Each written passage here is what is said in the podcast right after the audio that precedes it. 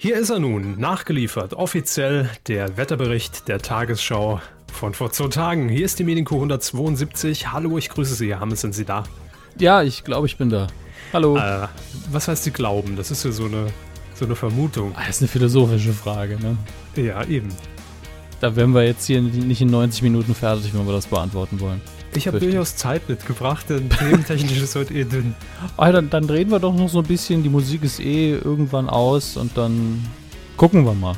Wir könnten zur Einstimmung in die heutige Folge einen kleinen Service-Tipp äh, mit an die Hand liefern für alle, die sich schon immer mal gefragt haben, Mensch, was könnte ich vielleicht im Sommerurlaub unternehmen?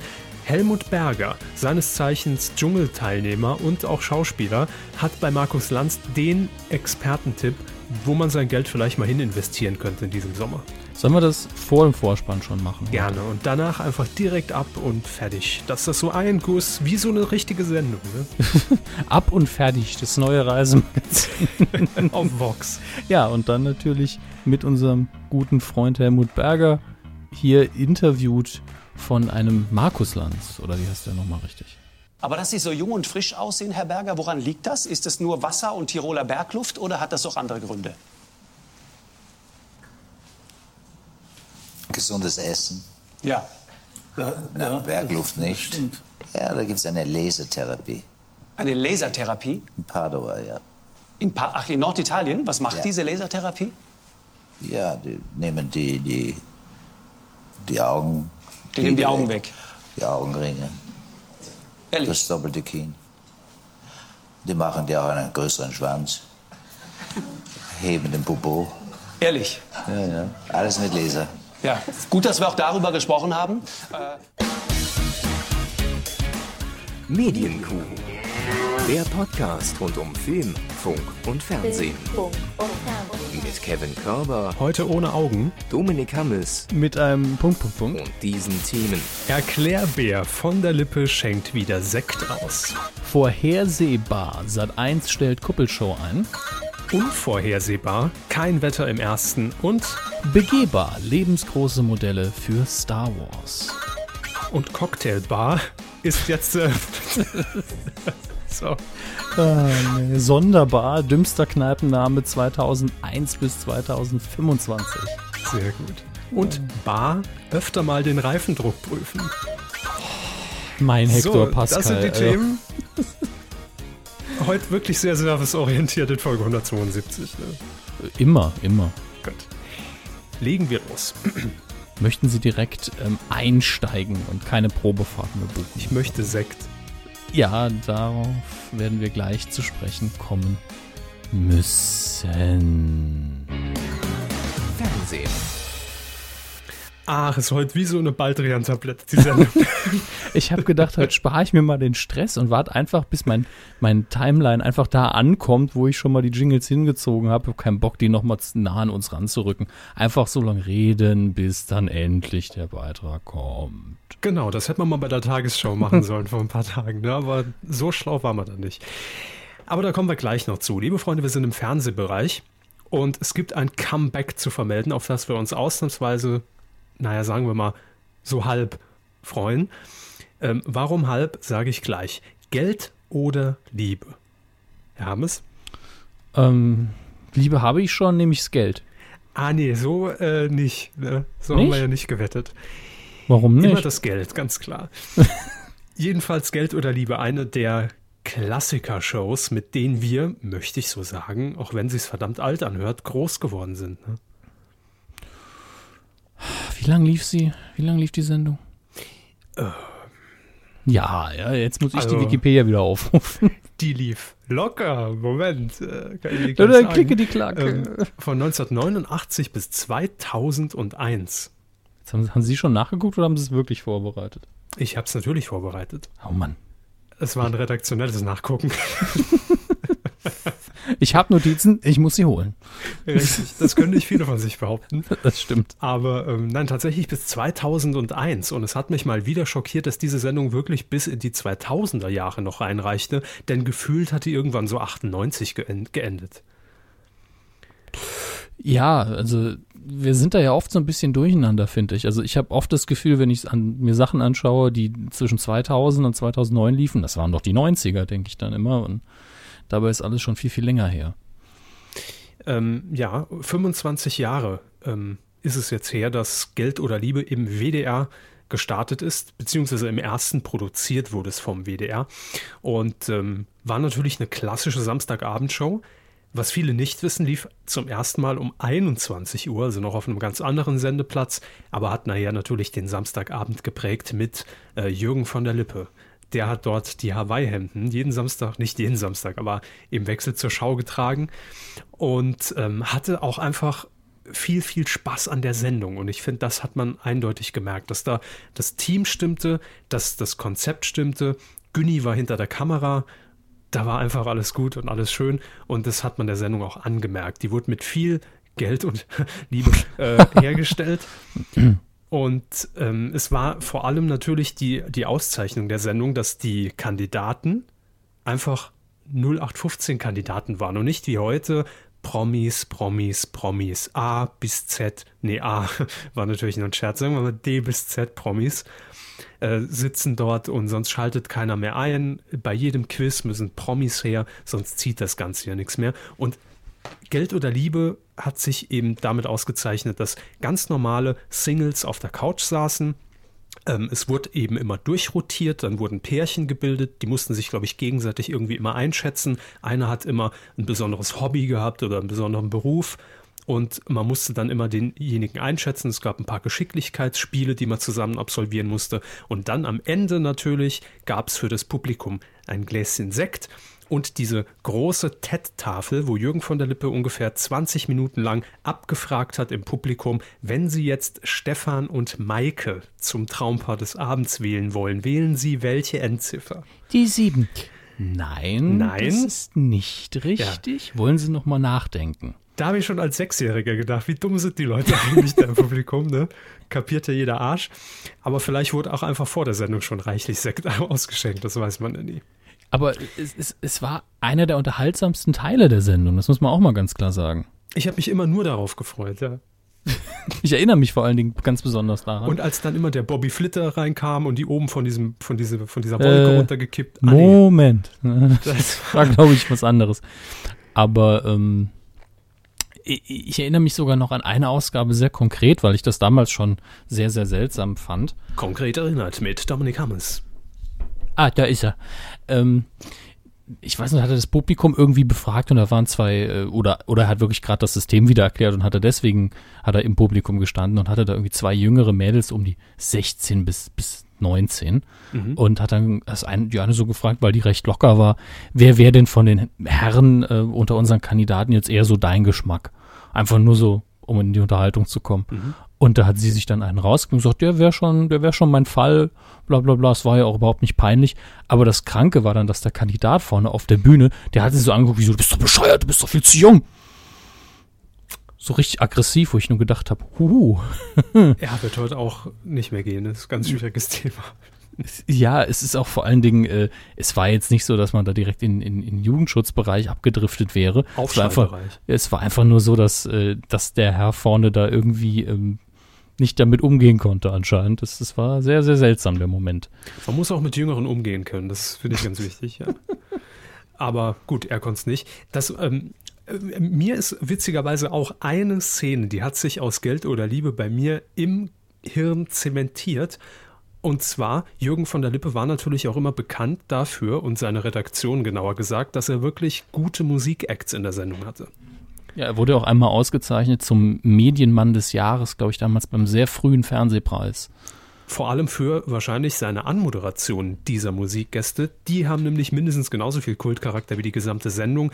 Über zwei Minuten hinweg hat er einfach äh, frei heraus, ohne Teleprompter natürlich und ohne auf die Karten zu gucken, über den Künstler erzählt und hatte da wirklich immer, ähnlich wie Alfred Biolek damals in den 70er, 80er Jahren, wirklich so ein Händchen dafür, schon die äh, Nummer 1 Hits die vielleicht ein paar Wochen oder Monate später erst nach Deutschland kamen, aus meistens England, Amerika, hier rüber über den Teich zu ziehen. Und ich kann mich an einen Auftritt erinnern, da habe ich den Namen zum ersten Mal gehört und es war, glaube ich, auch die deutsche Fernsehpremiere äh, von Alanis Morissette mit Ironic.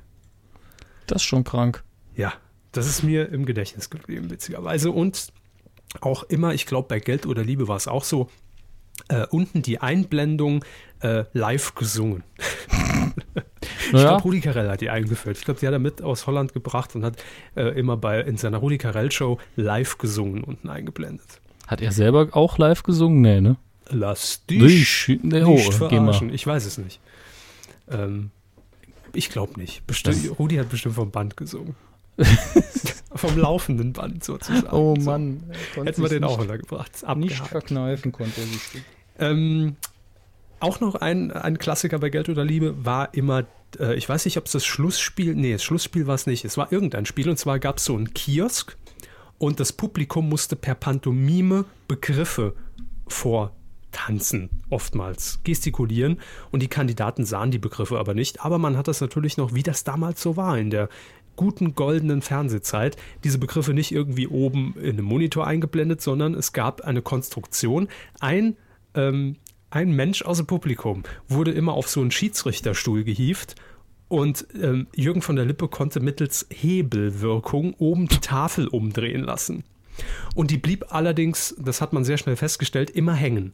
Und da hat man nach der, nach wahrscheinlich einer dritten, vierten Sendung gesagt, warum sollen wir das Ding neu bauen? Wir hocken da einfach einen Zuschauer aus dem Publikum hin, der im Notfall einfach die Tafel von Hand bedient.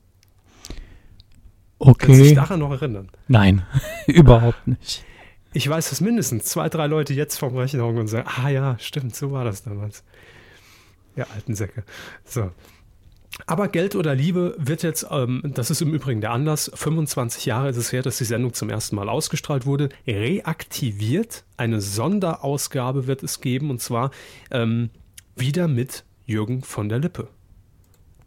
Gott sei Dank, ohne Ja. von der Lippe nicht denkbar. Absolut nicht.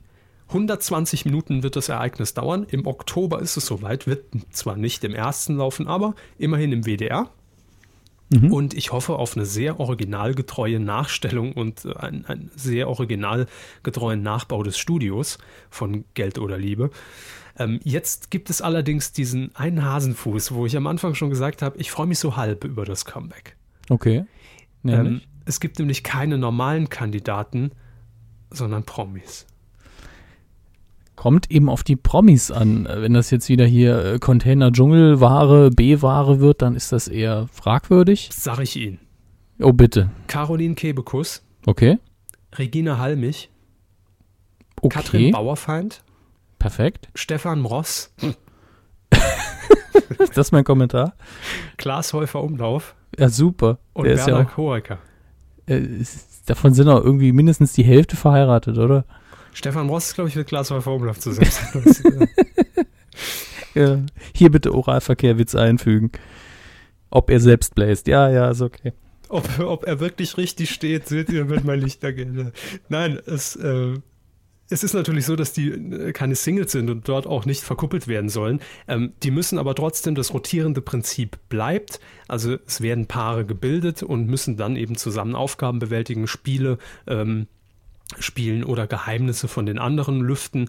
Und am Ende gibt es dann ein potenzielles Traumpaar und das wird äh, dann letztlich vom Publikum gewählt. Und dann kommt Linda de Mol und dann geht's direkt weiter. Äh, ja, genau. Erstmal nur eine Ausgabe geplant. Ich hoffe, dass das Ding quotentechnisch echt durch die Decke geht Ja. und äh, dass es da weitere Ausgaben gibt. Vielleicht ja wieder auch mit normalen Kandidaten. Toll wäre es jedenfalls. Das wird ein, ein schöner Retro-Tag für mich. Und für Herrn von der Lippe sicherlich auch. Kommen wir zu weiterem Qualitativen, was das Fernsehen im Moment zu bieten hat. Es geht um Michael Kessler als Person und explizit um eine Sendung, die er moderiert, nämlich Kesslers Expedition. Äh, haben Sie da schon mal reingeguckt? Das weiß ich gar nicht mehr. Ich habe Sie bestimmt schon achtmal gefragt, aber Äh, wir haben sehr oft drüber geredet und ich finde das Prinzip auch immer noch super. Ja. Aber ich glaube, ich habe nicht eine Folge ganz gesehen. Ich habe immer nur einen Trailer geguckt, mal kurz reingeschaut. äh, Ausschnitte gesehen, die irgendwo gepostet worden sind. Ich fand es immer gut, aber ich, ich habe mich jetzt nie so hingezogen gefühlt, dass ich gesagt habe, ich gucke mir jetzt eine ganze Folge an. Mhm. Aber es ist auch nichts, wozu ich Nein sagen würde. Also äh, definitiv eine super Idee und Herr Kessler ähm, bringt das auch, glaube ich, äh, setzt es auch super um. Ich erinnere mich noch, als er irgendwann mal äh, Taxifahrt gemacht hat. Das wurde doch, glaube ich, auch online gestreamt, war aber was anderes. Ähm, das war die Vorgängersendung quasi, Ja. ja. Das war, ähm, wie hieß es denn? Weiß gar nicht. Kessler kutschiert, ich habe keine Ahnung. Aber ähm, Nachttaxe, Berliner Nachttaxe. Ah, genau. Und ich weiß noch, dass ich das, weil ich glaube, es wird online gestreamt ein bisschen, eine Zeit lang verfolgt habe und da konnte man eben schon sehen, dass er so eine Sendung locker bewältigen kann mit Schlagfertigkeit und Improvisation. Und das andere ist ja ähnliches Prinzip mit einer etwas anderen Situation und einer besseren Vorbereitung, sage ich mal. Ähm, ja, also nicht natürlich, was die spontanen Gespräche angeht, aber natürlich, was die Expedition angeht. Ähm, ich erinnere nur, dass er irgendwie am Anfang mal mit einem Esel unterwegs war und muss dann halt irgendwie, glaube ich, 400 Kilometer zurücklegen legen innerhalb von mehreren Tagen äh, oder mit dem Rasenmäher auf den Brocken gefahren ist, äh, mit, mit dem Paddelboot, mit dem Kanu irgendwie die Spree entlang und all so Zeug. Ähm, Im Mittelpunkt steht allerdings immer auch die Landschaft. Also es wird, es ist eigentlich eine Reisesendung und äh, so ein bisschen ähm, People Talk, Personality mit Michael Kessler, ähm, weil das Ganze wird produziert vom RBB und natürlich versucht man dann immer die Landschaft um Berlin-Brandenburg ähm, dort abzubilden, klar. Und das gelingt damit natürlich auch sehr gut, weil es eben nicht so ein klassisches Reisemagazin ist, sondern weil Michael Kessler auch oftmals von den äh, Bewohnern vor Ort aufgeklärt wird über Missstände, die vielleicht äh, dort herrschen äh, oder über besonders schöne Anekdoten, die es über das Dorf zu erzählen gibt, die man sonst nie rausbekommen würde in, in keinem Fremdenführer. Und da hat er eben ein schönes Gespür für, auf die Leute einfach zuzugehen und mit denen ins Gespräch zu kommen. Und das macht die Sendung aus. Es ist nichts gestellt, es ist nichts gescriptet, es ist sehr authentisch und äh, Michael Kessler in Höchstform.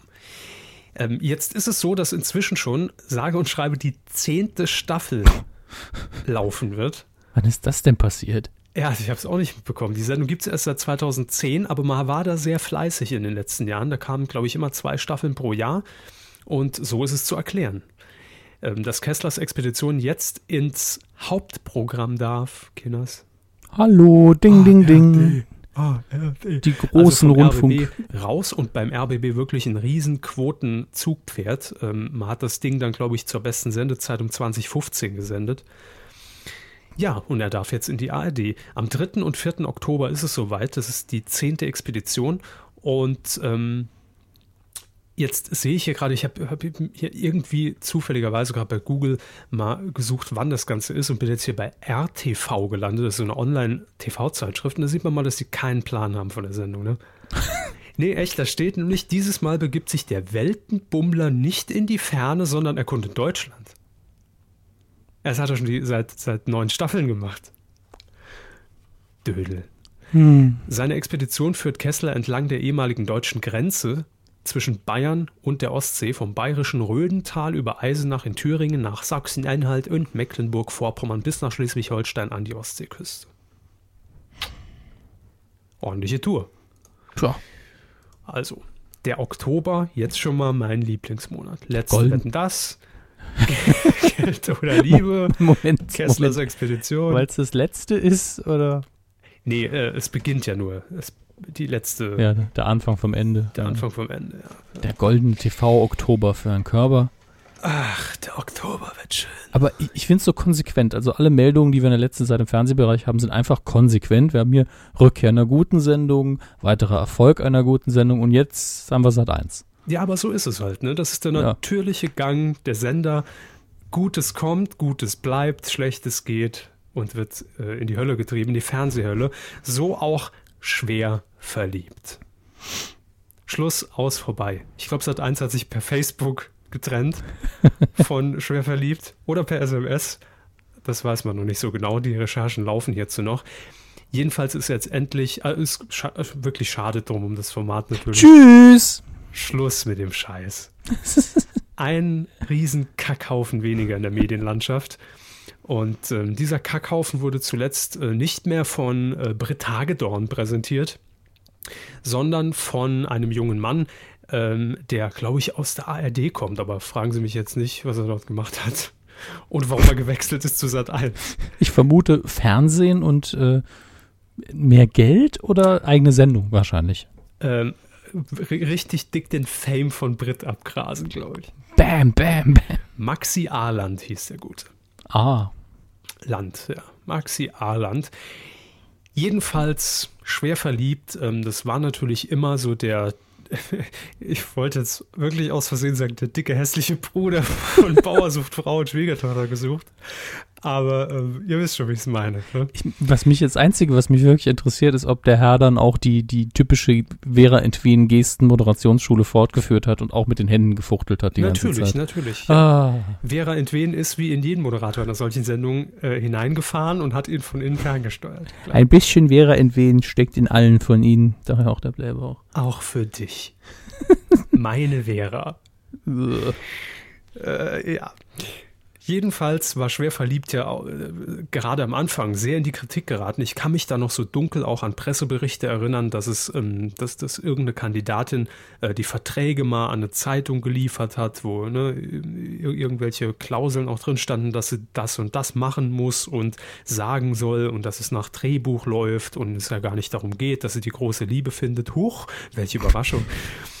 Äh, nee, es ging natürlich nur darum, äh, dicke Menschen vorgeführt, ist mal wieder ne, der Arbeitstitel, der auf so viele Formate passt im deutschen Fernsehen und so auch auf schwer verliebt. Ähm, man hat natürlich diesen, diesen Vorwurf, den auch schon Bauer sucht Frau hatte und auch Schwiegertochter gesucht, dass da einfach, ich nenne es jetzt mal, etwas minder bemittelte Menschen ne, und dann auch noch dicke Menschen, in dem Fall kombiniert, doch von Sat 1 sehr vorgeführt werden in der Sendung. Und ähm, das war Sat 1 aber scheißegal, denn die Quoten stimmten. Jetzt ist es allerdings so gekommen, dass man nicht etwa hier einen moralischen bekommt und sagt, oh, puh, vielleicht hat der Böhmermann damals recht. Also bei Roger Böhmermann, Britt Hagedorn, hier Grenzdebile am Rand der geistigen Behinderung. Code of Conduct, äh, kennst du? Kennst du Code of Conduct? Bitte? Code of Conduct, kennst du? Hm? Richtig, ja. Ähm, nee, die Quoten sind einfach zurückgegangen und deshalb hat ähm, DWDL einfach mal nachgefragt, ey, Sat 1, wie ist denn das mit schwer verliebt? Und er hat mal gesagt, naja, äh, im Moment Nee. jetzt erstmal nicht. Ganz blödes Thema gerade hier intern. so ungefähr muss es gelaufen sein. Ja, schade. Wir werden es nicht vermissen. Aber viel interessanter finde ich hier noch den kleinen Zusatz von den Kollegen. Es gibt nämlich wohl noch ein Format, was jetzt natürlich wahrscheinlich nicht so verwerflich geworden wäre, ähm, sollte den Titel tragen Millionen für die Liebe. Sechs steinreiche Singles suchen die große Liebe, gab es ja auch noch nie. Und moderiert äh, werden sollte diese Sendung von Johanna Klum. Puh, da sind zwei Riesenkelche, die sind da an uns vorübergegangen. Aber die Sendung und die Moderatorin.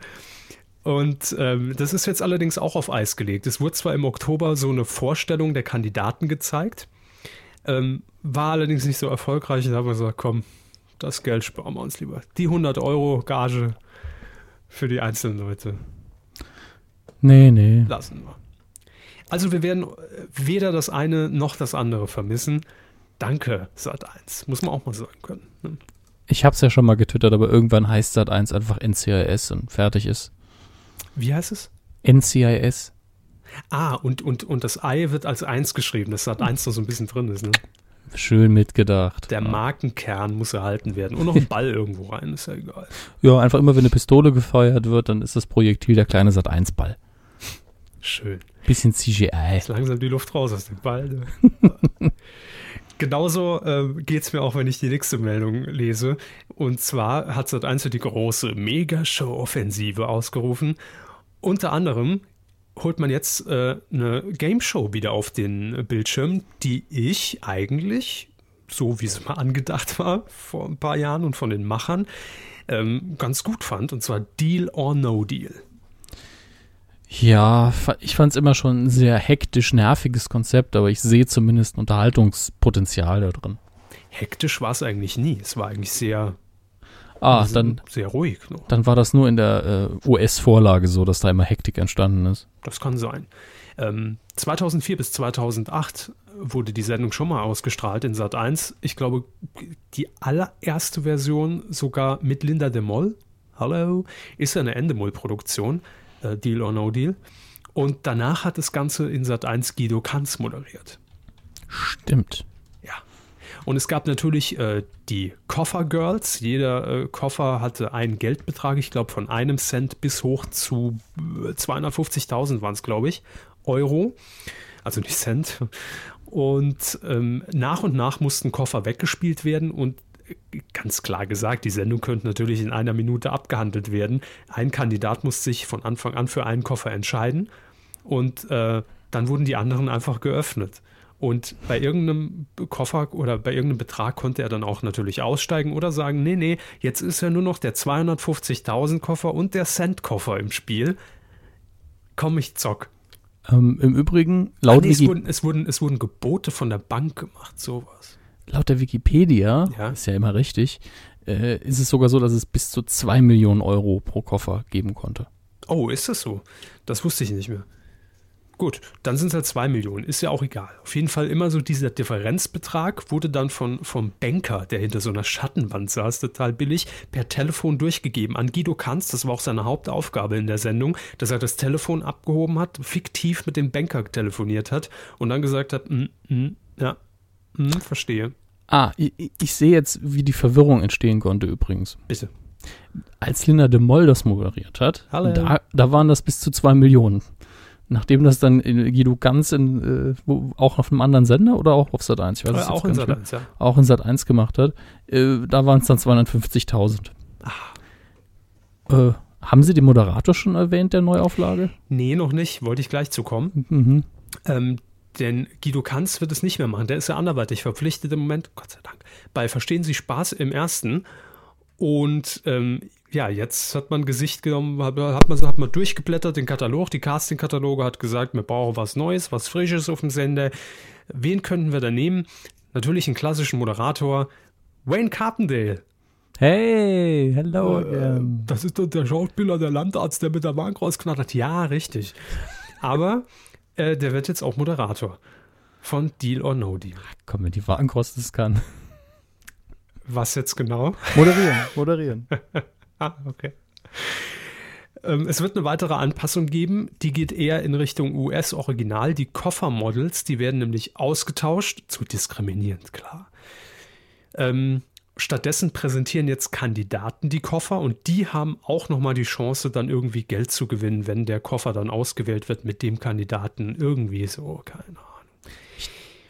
Ich Ja. dachte, die Koffermodels wären typisch USA. Da habe ich sie nämlich auch gesehen. Ist das so in irgendeinem Land? Äh, hieß es, glaube ich, hat man die dann auch ersetzt. Oder war es vielleicht sogar in den Niederlanden, wo das Format ja Also- ursprünglich herkommt? Kann in dem Fall nur auf Wikipedia verweisen, weil ich da jetzt auch keine Quellenangabe finde zu der Angabe, aber dort steht, dass man sich an der britischen Version orientieren will. Okay, gut.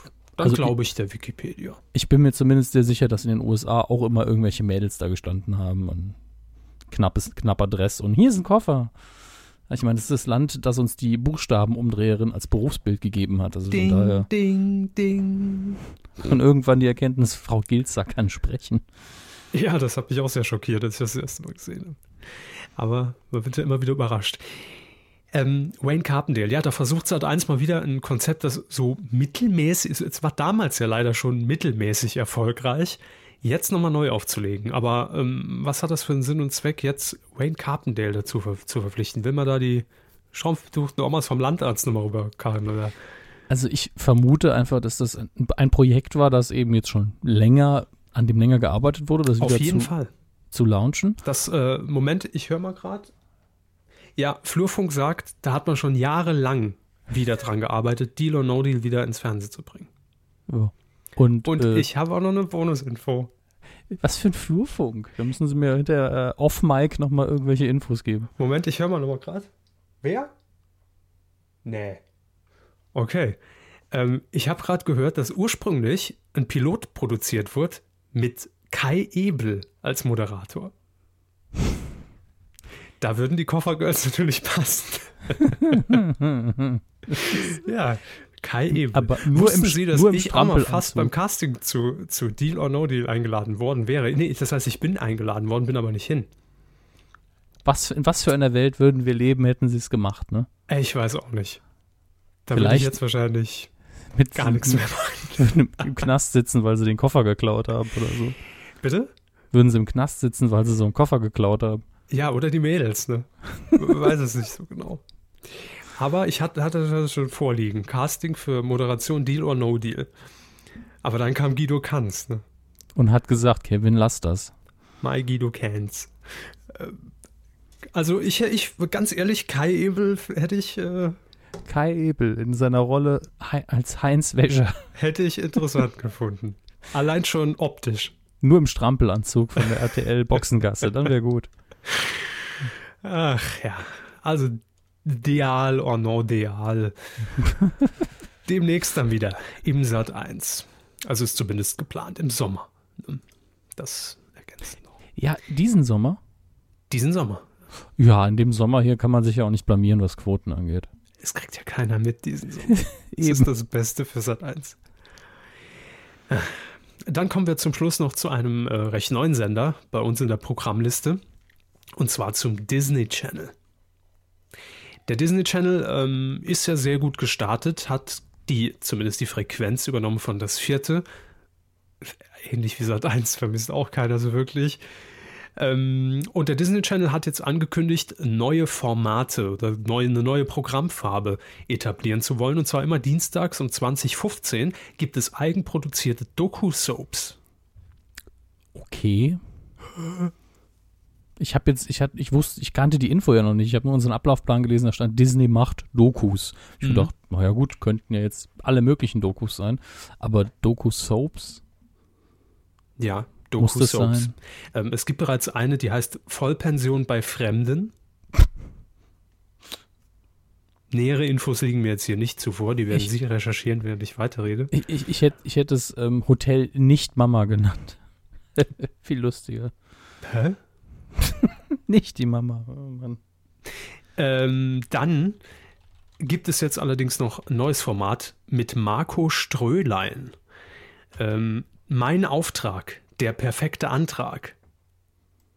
So heißt das Format. Mein Auftrag, der perfekte Antrag. Das ist clever. Wieso? Das, das nimmt einen Internet-Hype von vor zwei Jahren auf, wo, wo bei YouTube ja immer wieder kreative Heiratsanträge äh, erschienen sind, wo Leute Mhm. dann zum Beispiel einen Kinotrailer haben produzieren lassen als Antrag und haben den dann im Saal zeigen lassen, in dem dann die äh, Angebetete gesessen hat und auch andere kreative Beiträge eben. Und daraus eine eigene Sendung machen, finde ich jetzt nicht blöd.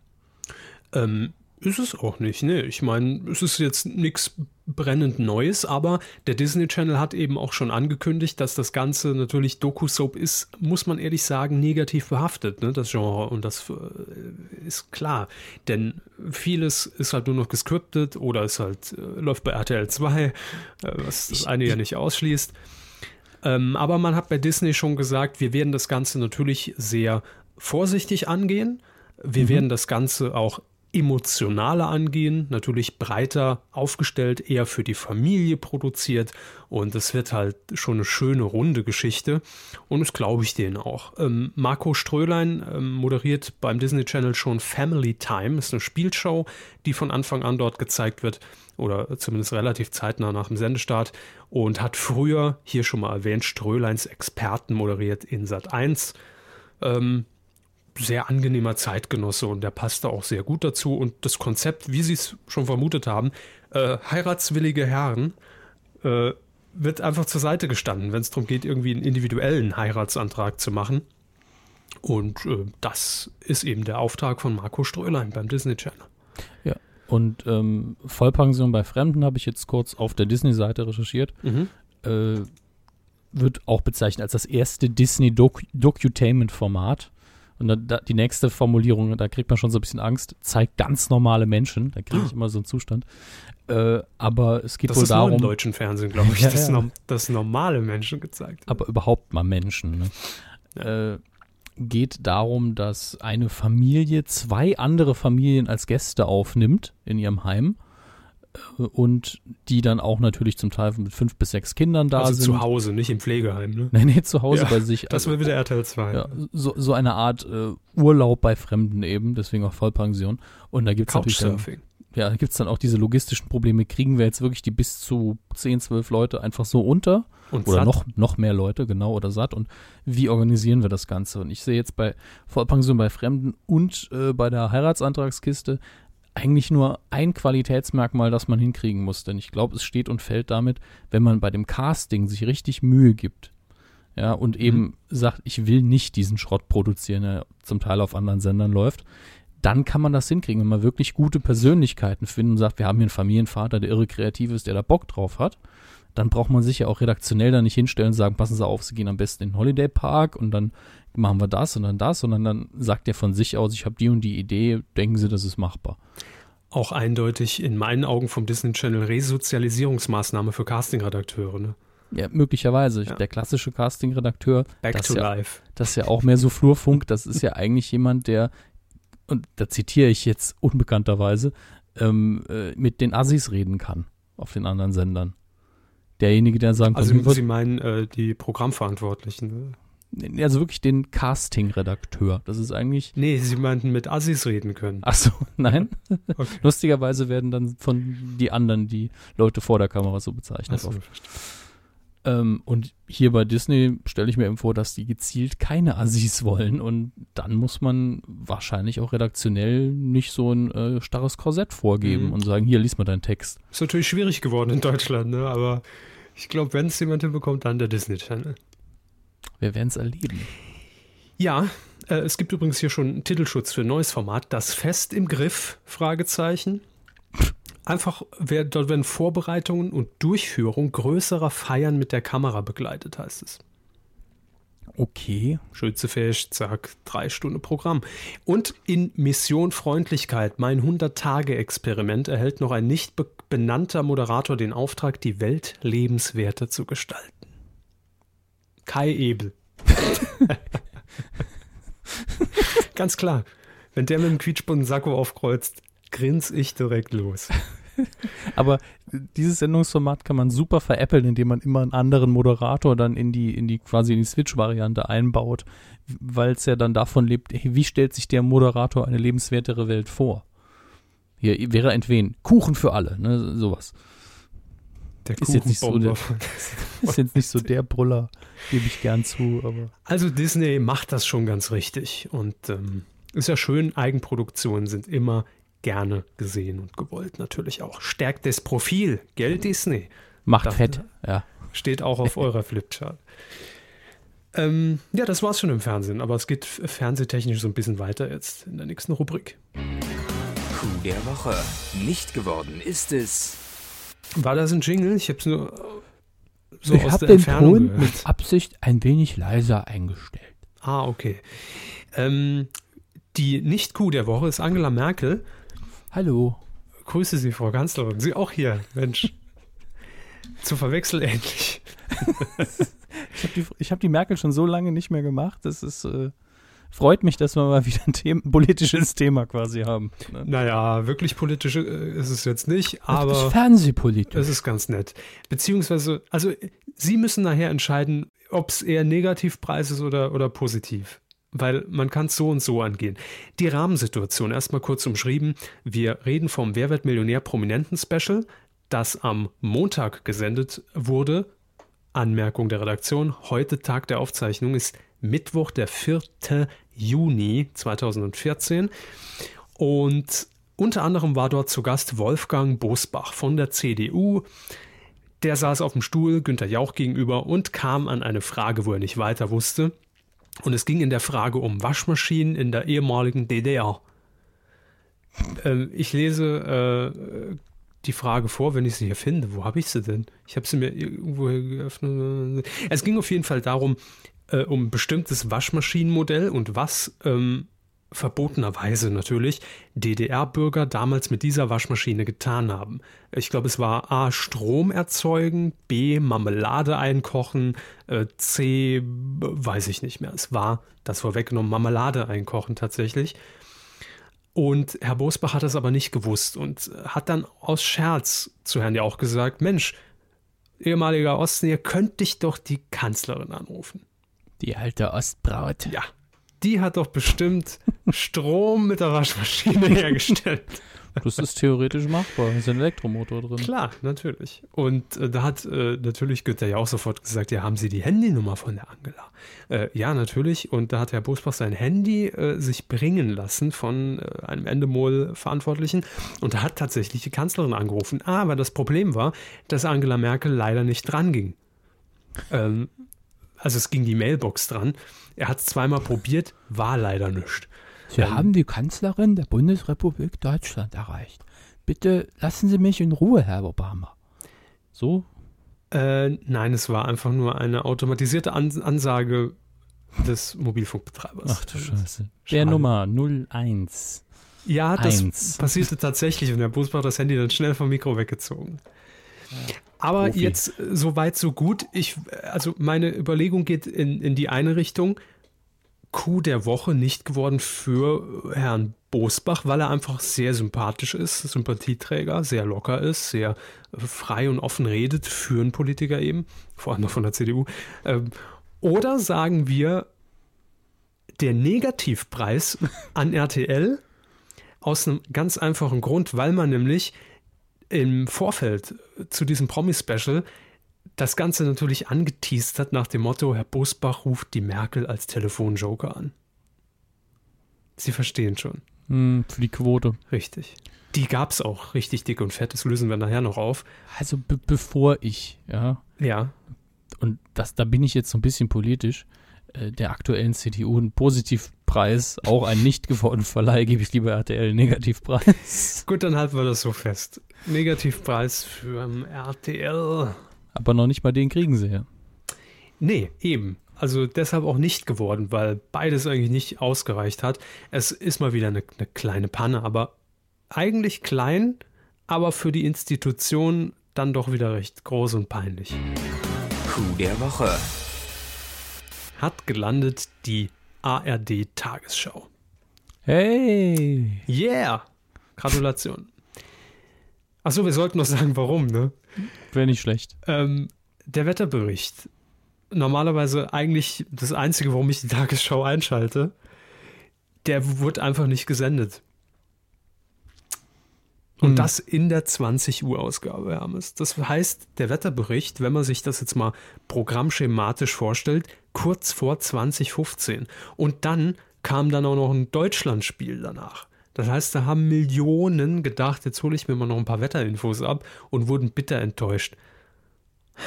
Was war passiert? Ähm, man weiß es noch gar nicht so genau, denn ähm, Jan Hofer hatte abmoderiert und normalerweise kommt dann ein Zuspieler aus der Wetterredaktion aus Frankfurt vom Hessischen Rundfunk. Der, der Hessische Rundfunk macht nämlich das Wetter in ganz Deutschland, das wissen die wenigsten. Ähm, und zwar oben vom, äh, hier, wie heißt das Ding nochmal? Main Tower aus, wird das Wetter gesteuert für ganz Deutschland aus. Hessen. Wettermaschine. Richtig, ja. Die hat ja Böhmermann noch vergessen, so der Late Line. So viel heiße Luft, ja. Auch die hat er vergessen, ja. Und wir haben jetzt noch die Auswirkungen hier vor Ort zu spüren. Es regnet Ein- übrigens gerade hier bei mir. Ein Föhn, ein Föhn. Ich hoffe, dass es bei mir auch bald regnet. Ist ein Ja. bisschen schwül, glaube ich. Ich schick's kurz rüber, kein Thema. So, und äh, statt dieses Einspielers aus Frankfurt blieb der Bildschirm schwarz. Einen schwarzen Bildschirm hab ich. Das ist Und natürlich super. Hier die, äh, die, die Vorhersage für morgen. Dann ein. Atomkrieg. Oder das So ein- schwarze Loch aus CERN, man weiß es nicht. So ein genau, nuklearer passiert. Unfall. Ja, jedenfalls ähm, hat die ARD danach auch äh, Stellung bezogen und hat gesagt, ja, es gab kein Wetter. ähm, Es gab kein Wetter. Gut, okay. Wetter fällt aus. Nein, äh, man hat versucht zumindest, die Protokolle der verschiedenen Softwaresysteme äh, auszuwerten, ist aber offenbar noch nicht zu dem Grund gekommen, warum das Wetter jetzt nicht abgefahren werden konnte. Und danach hat man nie wieder was vom Wetter gehört. Es ist vermisst. Wetter Pucki ist weg. weg. Pucki, nicht Also in, in, in sämtlichen Sendungen gab es danach kein Wetter mehr. In den Tagesthemen wurde nur kurz erwähnt, jo, moin 20 Grad, tschüss. ARD Brennpunkt. Wo ist das Wetter? Das, dass es den nicht gab, wundert mich. Oder zumindest, dass es ZDF mit einem Spezial am nächsten Tag aufgewartet hat, ne? Naja. Jo. Also man weiß nicht genau, was passiert ist. Äh, wahrscheinlich will man es auch gar nicht richtig aufklären. Vielleicht kann man es auch einfach nicht aufklären. Und vielleicht war halt einfach nur irgendein Dödel vergessen, auf Play zu drücken. Das kann natürlich ja. auch immer mal sein. Und, und über Pannen berichten wir eigentlich nur deswegen gern, weil es schön ist, dass sie passieren. Ja, und das ist vor allem der Tagesschau passiert. Das ist, ja. ne, ich meine, gerade ist vielleicht im neuen Studio angekommen und äh, viel neue Technik, da blickt man noch nicht durch, drückt man ein falsches Knöpfchen, zack, ich, Wetter weg. Wäre das bei den RTL 2 News passiert, hätte es natürlich keine Sau gejuckt, klar. Ja, hätte man den Rap halt zweimal gezeigt. Aber ich, ich finde es halt sympathisch, dass es passiert auf der Ebene, auf der Höhe noch von Qualität und Anspruch. Mhm. Und in dem Fall auch noch sehr schön, dass man vermutlich sogar, obwohl es ja aus, klingt wie eine Ausrede, ne? Wir haben versucht, die Protokolle abzugleichen, aber, hm, aber eigentlich ist das ein typisches IT-Problem nach dem Motto, warum geht es jetzt nicht? Ich weiß nicht, warum das nicht geht. Es geht nicht. Scheiße. Was sagen wir den Leuten jetzt? Ja, die Wahrheit, das glaubt keiner. Egal. Wir sagen es trotzdem. Ja, Coup der Woche für die Tagesschau. Herzlichen Glückwunsch. Weidengeflüster. Feedback haben wir zur Folge 171. Das war die äh, letzte Folge. Letzte Folge, ja, ja, stimmt. Sorry. Habe ich mich nicht daran erinnert. Ich habe heute einen seltsamen Humor. Was haben Sie? Pfälzer Humor? Nein, seltsam. So weit wollen wir jetzt nicht gehen. Also Pfälzer Humor habe ich da. Ah. Es gab gar nicht so viel. Ähm, ja, wir wurden ein paar Mal äh, ergänzend, äh, also es wurde ergänzend kommentiert und korrigierend auch, weiß ich gar nicht. Aber wir haben hier unter anderem von Antel Orscht. Ein kleiner Hinweis zu der Sendung, die Sie angesprochen haben, das letzte Mal, wo man sich interaktiv beteiligen konnte, was das äh, Ende, glaube ich, der Sendung anging. Mhm. Äh, das war im Jahr 2002 und hieß Jackpoint Jack. Yes. Das war äh, ein Film, ein interaktiver Film. Ja, stimmt, er hat Sendung geschrieben, das hat mich jetzt verwirrt. Der interaktive Spielfilm im deutschen Fernsehen. Ich muss jetzt allerdings nochmal seinen Link anklicken, ob es ich wirklich auch. moderiert wurde von äh, äh hier Nova Meyer. Drehbuch. Äh, Ach so, hier steht wahrscheinlich nur was über den Film. Ja, das ist auch äh, ja. mit, mit Martin Semmelrogge. auch sehr schön. Äh, Soll ja, er die Gartenmöbel klauen oder nicht? Rufen Sie jetzt an. das ist eine schöne Liege. Das äh. klang jetzt schon wieder leider. Sorry. Verwerflich. So, ähm, ich habe noch eine E-Mail bekommen, die ich auch ganz kurz vorlesen will. Ja. Und ach nee, das sind, ich sehe jetzt gerade, das sind Medienthemen, die uns geschickt wurden per E-Mail, deswegen war ich kurz irritiert. Ja, wir haben, wir haben ja auch noch Medienthemen geschickt bekommen per Facebook-Nachricht, da habe ich noch gar nicht reingeschaut. Sie? Ähm, ja, aber die sind auch nochmal gepostet. Sicher ist sicher, ne? Grüße an Kev Schön. Gut, nee, dann machen wir das natürlich zum Schluss. Ich ja, dachte, das wäre Feedback zur letzten Sendung, aber es sind Medienthemen, dann handeln wir die beim letzten im letzten Part ab. Äh, dann haben wir noch einen Hinweis von, äh, von Markus. Er schreibt, dass bei, Mel Mel ich weiß immer noch nicht, wie man es ausspricht, der Angelina Jolie äh, Disney-Film Maleficent, ich jetzt mal endlich mal nachschlagen sollen, dass man da wohl die Kinofassung geschnitten hat, um eine FSK 6-Freigabe zu bekommen. Es wären 40 Sekunden wohl aus dem Film raus. Und äh, die ungekürzte FSK 12 Wie viele Sekunden? 40. Ist okay. in, für einen Film durchaus, können das mehr als eine Szene sein oder eine sehr lange. Mhm. Also 40 Sekunden ist schon. Schon so ein Mord, ja. Ja, ein bisschen Blut, ne? Oder hier mal ein bisschen böser Blick ich oder so. Spritz, Spritz, Blätter. Äh, und interessant finde ich dann, äh, im Herbst kommt die ungeschnitten raus auf Blu-ray. Das stimmt auch, weil also ich habe äh, bei Amazon geschaut, es gibt äh, natürlich wird das dann immer sehr positiv beworben. Die andere Fassung, da steht dann schön Kinoversion oben drüber und bei der anderen nix. Ja, das kauft man sogar, wenn man nicht genau hinguckt, sogar eher die, die geschnittene Version. Aber was ich, was ich interessant finde, was er schreibt, dass die ungeschnittene nur auf Blu-ray rauskommt. Nicht auf DVD. Auf DVD wird nur die geschnittene rauskommen, was ich mir wirklich nur mit BWL-Begründungen äh, erklären kann, nämlich nach dem Motto, ja, die 40 Sekunden, also die, die Leute, die es wirklich ungeschnitten haben wollen, die haben eh einen Blu-ray-Player. Das kann nur der Gedanke dahinter sein. Also wirklich nur gerichtet an die Nerds. Ja, klar. Ich meine, man, man, regt sich da ja öfter mal auf über geschnittene Fassung, aber in Deutschland ist es meistens so, dass äh, das ja vom Filmverleih selbst gemacht wird, um eben eine andere Freigabe zu kriegen. Und äh, man hätte den Film ja ab 12 locker ins Kino bringen können. Vielleicht war einfach kein Platz mehr auf der DVD, ne? Jo, nee, man hat, man hat die DVD gebrannt und dann bei 99 Prozent, man kennt das, zack, Fehler und man konnte die ganze DVD wegschmeißen. Wir haben 2014, ja, nicht 2002. Ach so, stimmt. Ich war, ich war noch so im Geld oder Liebe, Deal or No Deal Fieber. Also wenn sie damals schon äh, bei Geld oder Liebe, wenn sie da schon CDs gebrannt haben. Ne? DVDs. DVDs vor allen Dingen, ja. Ich habe mir DVDs mit Geld oder Liebe gebrannt, die für 1000 Mark damals teilweise verkauft. Ich möchte ja äh, so eine Steigerung von Geld oder Liebe, dass er am Schluss dann sowas fragt wie, möchten Sie Tequila?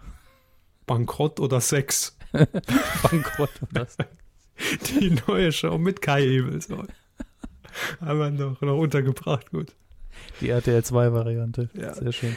So, das war das Feedback. Wenn ihr noch, ähm, war gar nicht so viel, äh, aber das bekräftigt uns natürlich, dass wir, dass wir irre gut waren und keine Fehler gemacht haben. Es ist Und- immer noch ein Kommentar da. Bitte? Es ist sogar immer noch ein Kommentar da. Wo haben Sie denn noch einen Kommentar?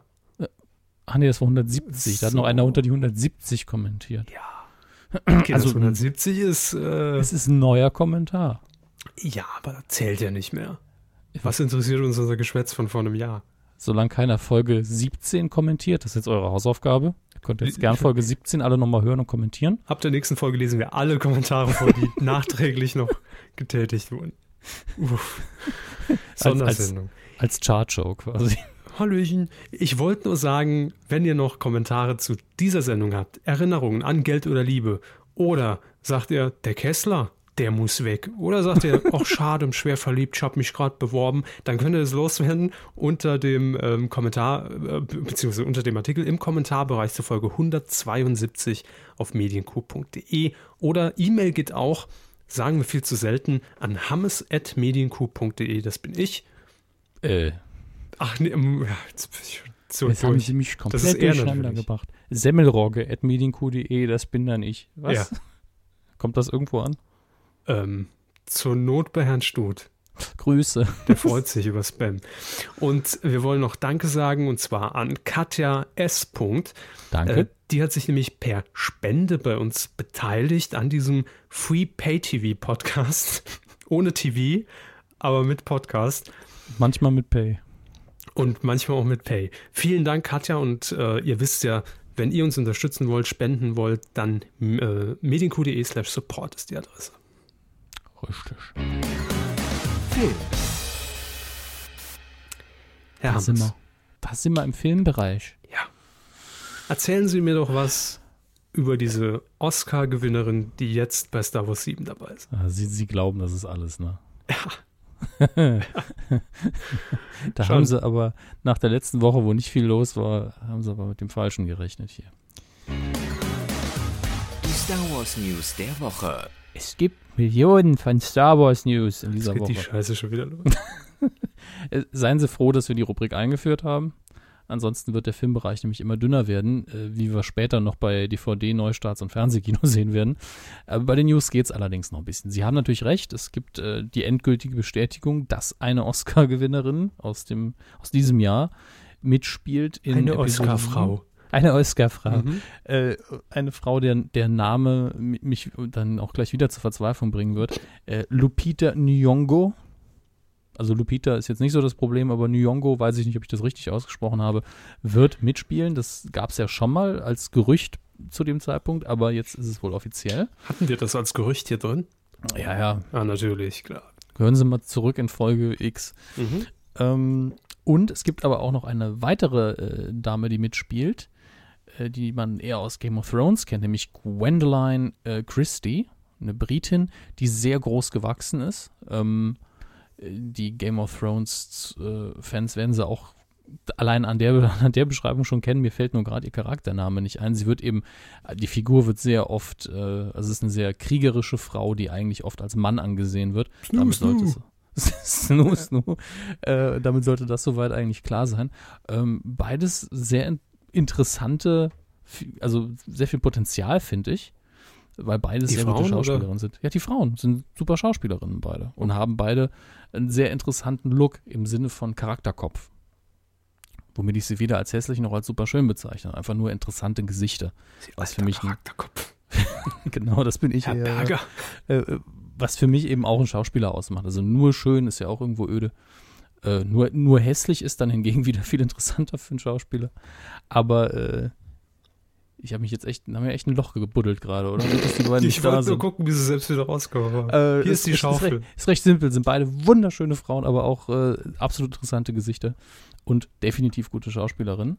Aber das ist nicht das Einzige, was an Star Wars News rausgekommen ist. Was noch? Es gab nämlich die ersten Bilder quasi, What? aber- danke, aber eben keine offiziellen, aber da kann man nicht drüber hinwegtäuschen, dass diese Bilder echt waren. Irgendjemand ist mit seinem, ist mit seinem Handy vermutlich in, in London durch die Sets gelaufen, während, glaube ich, immer noch unten in, in, ist es Dubai oder Abu Dhabi? Ich verwechsel das immer. Abu ähm, Duba, ja. Abu Dhabi äh, wird noch gedreht und ich glaube oben in den sind es die Pinewood Studios in London, da wird eben noch gebaut. Und, und was da gebaut wird, da hat sich dann wohl irgendwie ein Lagerman oder so gedacht, äh, da knips ich mal, das kann mich bestimmt gut an TMZ verkaufen. Während in, in Abu Dhabi noch gedreht wird, werden Leute schon gebaut. Ja. Genau. Und äh, hat Fotos geschossen von äh, klassischen riesigen Studiobauten. Und zwar von, äh, naja, von zwei sehr, sehr bekannten Raumschiffen unter anderem, nämlich dem Millennium- Millennium Falcon und einem, einem X-Wing.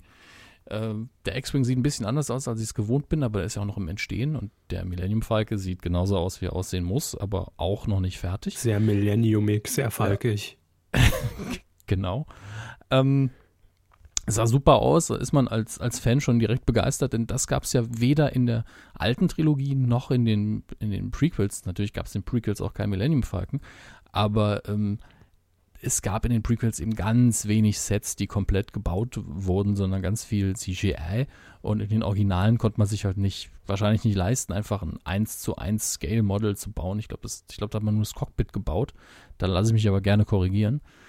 Ähm, und das erinnert mich so ein bisschen an die Herangehensweise von Joss Whedon, als er Firefly und später Serenity gedreht hat. Der hat auch das komplette Schiff bauen lassen, sodass man eben dann mit der Kamera auch realistisch da durch konnte, den Figuren folgen konnte, eben ohne Schnitt auch was drehen konnte äh, durch Bewegung. Und das ist klassischer, vor allen Dingen TV-Science-Fiction ja nun wirklich nicht üblich. Da ist ja normalerweise, ah ja, ich gehe durch die Tür, Schnitt und gibt eben feste Sets, der Raum, der Raum, der Raum und da sind eben alle Räume miteinander verbunden. Ich bin mir nicht sicher, ob das bei dem Millennium Falcon dann auch genauso wird.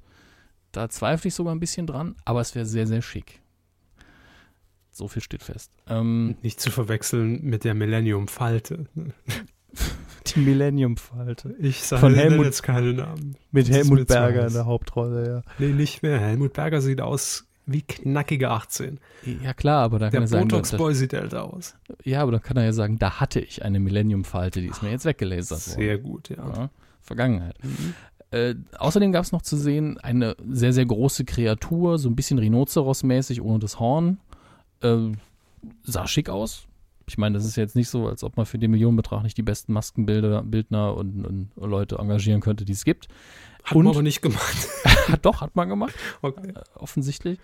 Äh, noch eine, ein sehr schönes Foto, das ähm, nicht wirklich geleakt ist, wie man sagt, sondern das dann wohl eher veröffentlicht wurde, nämlich eine Notiz von J.J. Abrams, dem Regisseur, der da äh, handschriftlich notiert hat, ich würde mir wirklich wünschen, wenn die Leute aufhören würden, Fotos von Episode 7 hier, hier rauszuhauen und diese total abwegigen Behauptungen aufstellen würden, dass der Millennium Falke in dem Film ist. Ähm, letzteres natürlich ein Witz, aber das äh, finde ich sehr sympathisch, weil es eben nicht böse ist, sondern äh, einfach nur nach dem Motto, äh, Kinders, könnt ihr das bitte lassen, ich drehe hier einen Film. Äh, wollt ihr den vielleicht erst sehen, wenn er rauskommt. Trotzdem sind die Bilder natürlich interessant und äh, bislang verraten sie ja auch nicht viel. Es ist einfach nur schön, dass man sieht, wie viel Liebe fürs Detail da investiert wird. Also das finde ich besonders schön. Und dass es endlich vorangeht. Ne? Ja, das wünschen Sie sich ja auch schon seit zehn Jahren. Ja, ja, in der Tat. Gehen wir dann am 18. Dezember nächstes Jahr ins Kino. Aber hallo. Da bin Aber ich ja sowas von dabei in 3D und mit Popcorn im Haar und Cola im Schritt. Alles drum und dran. Ich glaube wirklich, dass wir das machen sollten, aber das werden wir ja dann sehen. Kommt drauf an, wie es läuft, ne? Äh, in jeglicher Hinsicht, ja. Ach komm, wenn, wenn, Ihnen das Ticket bezahlt wird, dann machen Sie es doch. Auf jeden Fall. Ich gebe Ihnen hiermit mein endgültiges Vielleicht. oh, die Polizei kommt schon. Komm, reden Sie über Star Wars. Äh, da muss er weg. Komm gleich. So, über Werfen diese einen Blick. Bewährungsauflagen. Ne? Es hat sich bewährt. Äh, Haben Sie gerade gesagt, wir machen Werbung? Nein, es hat sich bewährt, habe ich gesagt. so. werfen wir einen Blick auf die Besucherzahlen von diesem Wochenende in den deutschen Kinos, 29.05. bis 1.06. Gott, wir haben schon Juni. Ja, nächste Woche Ähm. wird's auch Juni, also auf dem Thermometer. Nee. 31 Grad am Sonntag haben wir es. Ich sag's Ihnen jetzt schon mal. Und Am Sonntag. Samstag schon. Mist, Samstag ist blöd, dann werde ich wahrscheinlich draußen sein. Ja, egal. das ist schlecht jetzt. Ne? Auf Platz 5 ist Tom Cruise eingestiegen in der ersten Woche mit Edge of Tomorrow. Hallo, Ein Herr Kreuz. Also die Tage sind wohl vorbei, wo einfach Tom Cruise irgendwo draufsteht und es gehen alle ins Kino. Ich nehme an, dass die Zielgruppe den Mann gar nicht mehr richtig kennt. Teils auch abschreckend inzwischen. Ne? Das ist wohl wahr. Obwohl er neulich, habe ich ihn in einer britischen Talkshow gesehen, in der Graham Norton Show, da war er sehr sympathisch. Äh, auch zum ersten Mal seit fünf Jahren, glaube ich. Ähm, Wo Sie gerade Brit äh, britische Talkshow erwähnt haben, also natürlich nicht britisch in dem Fall, aber ich möchte an der Stelle einen kleinen Q-Tipp geben, spontan Q-Tipp. Moment, soll ich, soll ich? Machen Sie ruhig mal. Quotentipp. Und zwar ähm, wird äh, die, ähm, ist es die Tonight Show Mhm. mit Jimmy äh, Fallon? Jimmy Fallon? Super. Ja, wird auf Joyce gezeigt. Und zwar ohne Untertitel im englischen Original, ein Tag nach Ausstrahlung in den USA. Joyce, das ist dieser crazy kranke Sender, der noch jugendlicher ist als Viva und MTV es je zusammen waren. Ähm, findet ihr im digitalen Kabelnetz, gibt es glaube ich auch als Livestream und läuft glaube ich immer dienstags bis donnerstags oder freitags, müsst ihr mal gucken. Abends irgendwann 23.15 klassische Late-Night-Sendezeit. Ähm, ich habe neulich gesehen, Arnold Schwarzenegger war zu Gast. Ja, wird am nächsten Tag ausgestrahlt, also knapp, knapp langsamer als downloaden. Ne? Also von daher, Ja, aber im TV ist ja immer noch mal was anderes. Ne? Ja, eben. Kann man sich mal angucken. ich habe das durchaus positiv gemeint. Ich habe jetzt machen die Sender ja das, was ich vor fünf Jahren, vor zehn Jahren gebraucht hätte. Also von daher. Also Bin spontan Q-Tipp an der Stelle äh, für Joyce. Grüße nach Berlin. Und äh, ist es New York? Ich verwechsel es immer. Ähm, ja, Berlin machen wir ist weiter. New York. Ja, genau. Berlin ist New York. Äh, first we take Manhattan, then we take Berlin. Äh, auf Platz 4, Bad Neighbors mit Seth Rogen und Zac Efron. Schon über 1,3 Millionen Besucher. Kann sich sehen lassen. Auf Platz 3, Neueinsteiger. Seth MacFarlane mit A Million Ways to Die in the West. Äh, ja, solide, sage ich mal. Trotz Liam Neeson nur solide. Ähm, ich Platz- bin gerade ja? etwas abgelenkt. Entschuldigung, weil ich trage das in den Ablauf ein. Nicht, dass wir es nachher vergessen. Dass hier spontan Q-Tipp war. Machen Sie das, speichern Sie es bitte auch. Hm, mach ich. Mhm, Profi. Auf Platz 2, eins runter von der 1 bereits, ist X-Men Zukunft ist Vergangenheit. Äh, ja, der wird noch ein bisschen durchziehen, denke ich. Auf Platz 1, Neueinsteiger, ist Angelina Jolie und ihre Wangenknochen mit in Maleficent, die dunkle Fee. Nur die Wangenknochen sind auf Platz. Annemarie Wangen- Wangenknochen. Ja. Boah. Der war. Äh, Ich fand ihn gut. okay. Ähm, die Wangenknochen von Angelina Jolie sind ja eh schon recht dominant, aber für den Film hat man da eben noch eins draufgesetzt. Also nur um ihn da Sie können lange nicht so dominant sein wie die neuen Wangenknochen von Helmut Berger. sind gelasert, ne? Nee, die sind aufgemalt, glaube ich.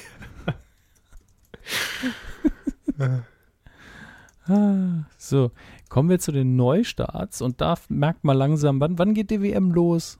Ähm, in äh, neun Tagen, Hermes, oder in zehn Mhm. Tagen. Ich weiß es gar Ja, nicht. aber- 13. oder 14.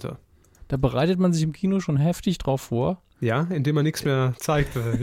Also es laufen dieser Woche, am äh, am Montag läuft was an, am 2.6. nämlich Peaches Does Herself. Am Montag ist auch noch Feiertag, ne? Ja, kommt auch noch hinzu, äh, ist ein Musical aus Deutschland, mit dem ich überhaupt nichts anfangen kann. Ich verstehe auch gerade nicht so ganz, warum das ein, Deutsch, ein deutsches Musical ist, wenn die Hauptfigur ein- die kanadische Musikerin und Performerin Meryl Beth Niska, aka Peaches ist, die auch noch Regie geführt hat, ähm, ist aber wohl in der LGBT-Szene. Da steht auch noch extra in Klammern Lesbian, Gay, Bisexual, Trans, damit man alles drin hat Gay. äh, durchaus eine wichtige Figur und äh, startet am Montag, ist ein Musical, ich bin da so ein bisschen verwirrt, Mhm. aber hey, äh, man muss auch mal die Sachen be bewerben, auf die, die sonst niemand Aufmerksamkeit hat. Außerdem ist die Konkurrenz jetzt auch nicht groß, muss man ganz klar sagen. Und noch Boyhood läuft noch an, auch ein Film, von dem ich noch gar nichts gehört habe. Und Rick Mansions, vielen Dank für nichts. Das habe ich neulich noch in der Mitfahrgelegenheit äh, Bewertung geschrieben. Vielen Dank für nichts. Ja. Ähm, ja, ansonsten, was ist das? Willkommen bei Habib oder das Glück des Verlierens. Also, das, es läuft ganz viel so äh, Studentenkino-Zeug an. Französische Filme. Haben wir ne? noch auf Halde, hauen wir während der WM raus. Ja, Studiokanal bringt noch 20 Jahre Arthouse-Festival raus, wobei ich nicht weiß, ob das ein Film ist oder eine Doku. Telemedial, The Movie läuft noch an. Ah. Ich will niemand auf dumme Ideen bringen. Das, Das- war das- Anstiftung zur Massenverblödung, sorry. Nee, das ist ein eigenes Kinofestival der, des Studiokanals. Ich weiß jetzt gar nicht. Das fände ich übrigens sehr schick, wenn dieses Festival irgendwie deutschlandweit in verschiedenen Kinos drin wäre, denn da sind sehr viele coole Filme dabei. Die äh, Studiokanal Arthouse-Marke hat ja einige sehr, sehr coole Sachen. Zum Beispiel ja äh, Der Elefantenmensch, The Doors, Der Elefantenmann. Tja, Apocalypse Now, Redux, bla bla bla, englische Patient, okay, ist nicht so meins. Aber egal, im Kino einfach nicht viel los und das trägt sich leider Gottes auch weiter in unsere nächsten zwei Rubriken, nämlich DVD-Neustarts. Mhm. Äh, da habe ich tatsächlich für die nächste Zeit, also ein bisschen knappere nächste Zeit, gibt es da nur irgendwie einen, äh, den, den Diana-Film, den ich nicht empfehlen kann, weil ich überhaupt keine Ahnung davon habe. Das ist wirklich in der ganzen Rubrik waren irgendwie drei Filme, zwei davon waren Diana, einmal auf Blu-ray, einmal auf DVD. Äh, deswegen empfehle ich ihn an der Stelle nicht, aber die Info sei euch gesagt, dass ein Diana-Film auf DVD zu äh, erwerben ist. Äh, deswegen empfehle ich hier nochmal die am 10.06. auf Blu-ray und DVD erscheinende dritte Staffel von Sherlock, die ihr euch anschauen könnt. Und wir haben da jetzt endlich unsere Verlose. Von, Von- Der letzte Bulli. Bulle, Bulle, nicht der letzte Bulli, sondern Schon Bulle. klar. Äh, Bei der letzte Bulli geht es ja um, um, um den letzten VW-Bulli, der produziert wurde. Oder um den letzten Film von Michael Bublé habe ich. Äh, richtig. Ja. Ach ja. Gut, ich hatte jetzt immer noch nicht die Gelegenheit, richtig in die Staffel reinzugucken, wie ich es mir gewünscht hätte. Aber ich habe kurz reingeschaut. Mhm. Äh, war damit auch mein Erstkontakt mit dem letzten Bullen, was jetzt für viele Fans natürlich so, "Hö, läuft ja schon seit fünf Jahren jetzt und äh, bester deutscher TV-Krimi oder sowas. Also es gibt bei den Fans ist es halt sehr, sehr beliebt, vor allen Dingen die ersten vier Staffeln eben. Finale Und- lief jetzt am Montag. lief am Montag. Das war dann auch äh, vermutlich die Folge Die Zukunft, Folge 60 der Serie. Doppelfolge. Äh, dann, Wahrscheinlich noch die 59. ja, wollte ich gerade sagen. Aber zuerst die 60. So. die 60. Ähm, ja, äh, was soll ich sagen? Äh, Es ist ein interessanter Mix, der genauso gut total peinlich sein könnte. Und wenn ich jetzt einfach mal den, äh, den, den, den Rezensionen, die es so gibt, glauben darf, dann waren die anderen Staffel, hat es vielleicht ein bisschen besser funktioniert. Äh, denn es ist für mich so ein Mix aus typischer deutscher Krimi, der immer so ein bisschen versteift und übertrieben ernst daherkommt. Und das hat man eben versucht weg, wettzumachen mit ein bisschen mehr Humor, mit einer Hauptfigur, die eben tatsächlich ein bisschen übertrieben macho-mäßig daherkommt, aber auch sympathisch ist und eben eine Dosis Humor. Das klappt in vielen Szenen richtig gut und dadurch kann man halt dieses, ah, ich bin ein deutscher Krimi, ich habe einen Stock im Arsch, äh, total ausgleichen. Lassen Sie Derek bitte in Ruhe. Nix gegen Derek. Natürlich. und äh, kann dann auf der anderen Seite die Stärke ausspielen, denn ich finde, in deutschen Krimis ist ja meistens die Ernsthaftigkeit dann in den Szenen, wo sie ihm wichtig ist, ein riesiger, riesiger Vorteil. Aber ähm, ich hatte hier bei so ein paar Szenen das Gefühl, dass es, also die, die ernster sein sollten, das funktioniert nicht so richtig. Das ist irgendwie, hm, äh, irgendwie ist die Szene an sich unglaubwürdig, aber die Schauspieler sind gut, deswegen denkt man nicht sonderlich groß drüber nach. Äh, und ich finde es sehr interessant, was die Musikredaktion aus der, äh, aus der Serie macht, denn äh, da sind die Songs sind sehr, sehr bewusst gesetzt und es gibt auch sehr viel Musik drin, aber manchmal habe ich das Gefühl, diese Figuren würden diesen Song jetzt nicht hören zum Abdancen und Feiern, denn äh, der Song ist älter als sie, ja, also ich kenne den Song, der ist auch schön, aber da würden die einfach nicht machen. Das ist unrealistisch. Und äh, das wirft mich dann immer so ein bisschen raus, denn das wirkt dann so, als würden die Figuren nicht den Song hören, sondern als wäre der Song nur für mich. Er wird aber ganz klar innerhalb der Folge dann gespielt und äh, man drückt halt auch auf Stopp an einer Stelle und dann hört es auf und ich denke nur so, äh, wenn jetzt nicht vorher etabliert wird, dass diese Figuren eben genau auf die Musik der 70er, 80er Jahre stehen oder sowas, dann finde ich sowas seltsam. Aber, aber das gehört sagen. doch zu dem Konzept vom letzten Bullen, oder? Was genau? Na, also meine Wahrnehmung, zumindest in der ersten Staffel, ich habe ja nie eine Folge geguckt, war, dass äh, der letzte Bulle, also, also Henning Baum in seiner Rolle, äh, irgendein, irgendeine Krankheit hatte oder einen Unfall oder sonst irgendwas und im, im Koma lag, glaube ich, und Koma, dann ja. äh, so und so viele Jahrzehnte später wieder in unserer Zeit aufwacht. Und deshalb der letzte verbliebene echte harte Bulle ist, den es noch gibt. Ja, das war die, das war am Anfang das Konzept. Jetzt ist es aber A, ist es die fünfte Staffel Ja. und B ging es dann nicht um ihn in dem Moment. Es war Ach eine so, Szene, wo er am Anfang gar nicht vorkam. Weil dann hätte ich mir noch herleiten können, warum dann die 70er-Mucke eingespielt wird. Ja, ja, klar. Ähm, ist aber hier auch nicht der Fall. Aber das war übrigens auch schön. In der ersten Folge gab es so eine schöne Zusammenfassung, weil er wird degradiert am Anfang der ersten und wird, so ein, wird zum Streifenbullen degradiert und äh, wird dann begrüßt von einem Kollegen, so, du hast so und so viele Jahre im Koma gelegen und dann hast du da als Macho-Maskottchen rum, bist du dann da rumgehüpft. Und das ist eine schöne Zusammenfassung für alle, die es halt nicht geguckt haben. Ne? Von daher. Ganz Also brauchen wir nur die fünfte Staffel zu gucken. Ja, klar, ne? einfach alle anderen Staffeln Gut. weglassen. Aber würde vielleicht auch diese, äh, diese Differenz zwischen den beiden äh, Phasen, sage ich jetzt mal, den ersten vier und der fünften Staffel ein bisschen aufheben, wenn man das macht. Ähm, die machen auch einen Zeitsprung von wiederum von zwei Jahren und äh, gibt natürlich dann ständig Rückblenden, um zu erklären, warum er jetzt da ist, wo er ist. Aber ähm, ich glaube, die Stärke von der, äh, von auch auf jeden Fall auch dieser Staffel ist, dass die Schauspieler echt gut sind. Auch dann, wenn ich merke, das Drehbuch hat ein paar Schwächen. Die spielen dann einfach durch und lassen einen so ein bisschen vergessen. Das, das finde ich ganz angenehm. Das ist jetzt nicht unbedingt der Traumjob für den Schauspieler zu sagen, hey, hier ist das Drehbuch nicht so cool, aber vielleicht haben sie es auch gar nicht gemerkt. Aber spielen ihre Figuren gut durch und ich glaube, das ist für deutsche Verhältnisse wirklich sehr gute Unterhaltsamkeit und ich hoffe, wenn man hier halt die Kurve kriegt und sagt, man kriegen die Fans wieder zufriedengestellt, dass man dabei bleibt und eben nicht wie äh, bei Dani Lowinski sagt, gut, das war's jetzt. Aber die Sendung wurde ja auch eben aus dem Grund abgesetzt, damit man eben nicht noch eine Staffel produziert, die dann nicht so gut ist, wie man sie gern hätte. Hm. Äh, von daher wäre es vielleicht auch besser, dass man den letzten Bullen dann den letzten Bullen sein lässt. Aber Ich Das dachte, das, können- ist schon bekannt. Ne? ist es vorbei? Also war so meine Info. Ich habe aber ohne Gewehr alles, ohne Gewehr. Also Tja. kein, damit meine ich keinen Grund für die Fans, sich jetzt ein Gewehr zu holen, weil sie sagen, scheiße. Alle so- Angaben ohne Gewehr, ja. Nee, ich, ich google das jetzt einfach mal schnell. Aber was müssen wir denn, vielleicht machen wir das schon mal, weil wir reden jetzt schon gefühlte acht Stunden über den Bullen. Ähm, der letzte Bulle von Tölz ist dann die Ja, Fortsetzung. wenn man da googelt, muss Ähm, man auch aufpassen, dann kommt man sehr schnell auf den Bullen von Tölz. was äh, muss man machen, um das Ding bei uns zu gewinnen? Den Bullen, die Staffel Nummer 5. Das ist eine gute Frage. Ich würde, ähm, ich würde tatsächlich sagen, eine Rezension der fünften Staffel, wenn man sie denn gesehen hat im Fernsehen. Aber dann brauchen wir so, ach so.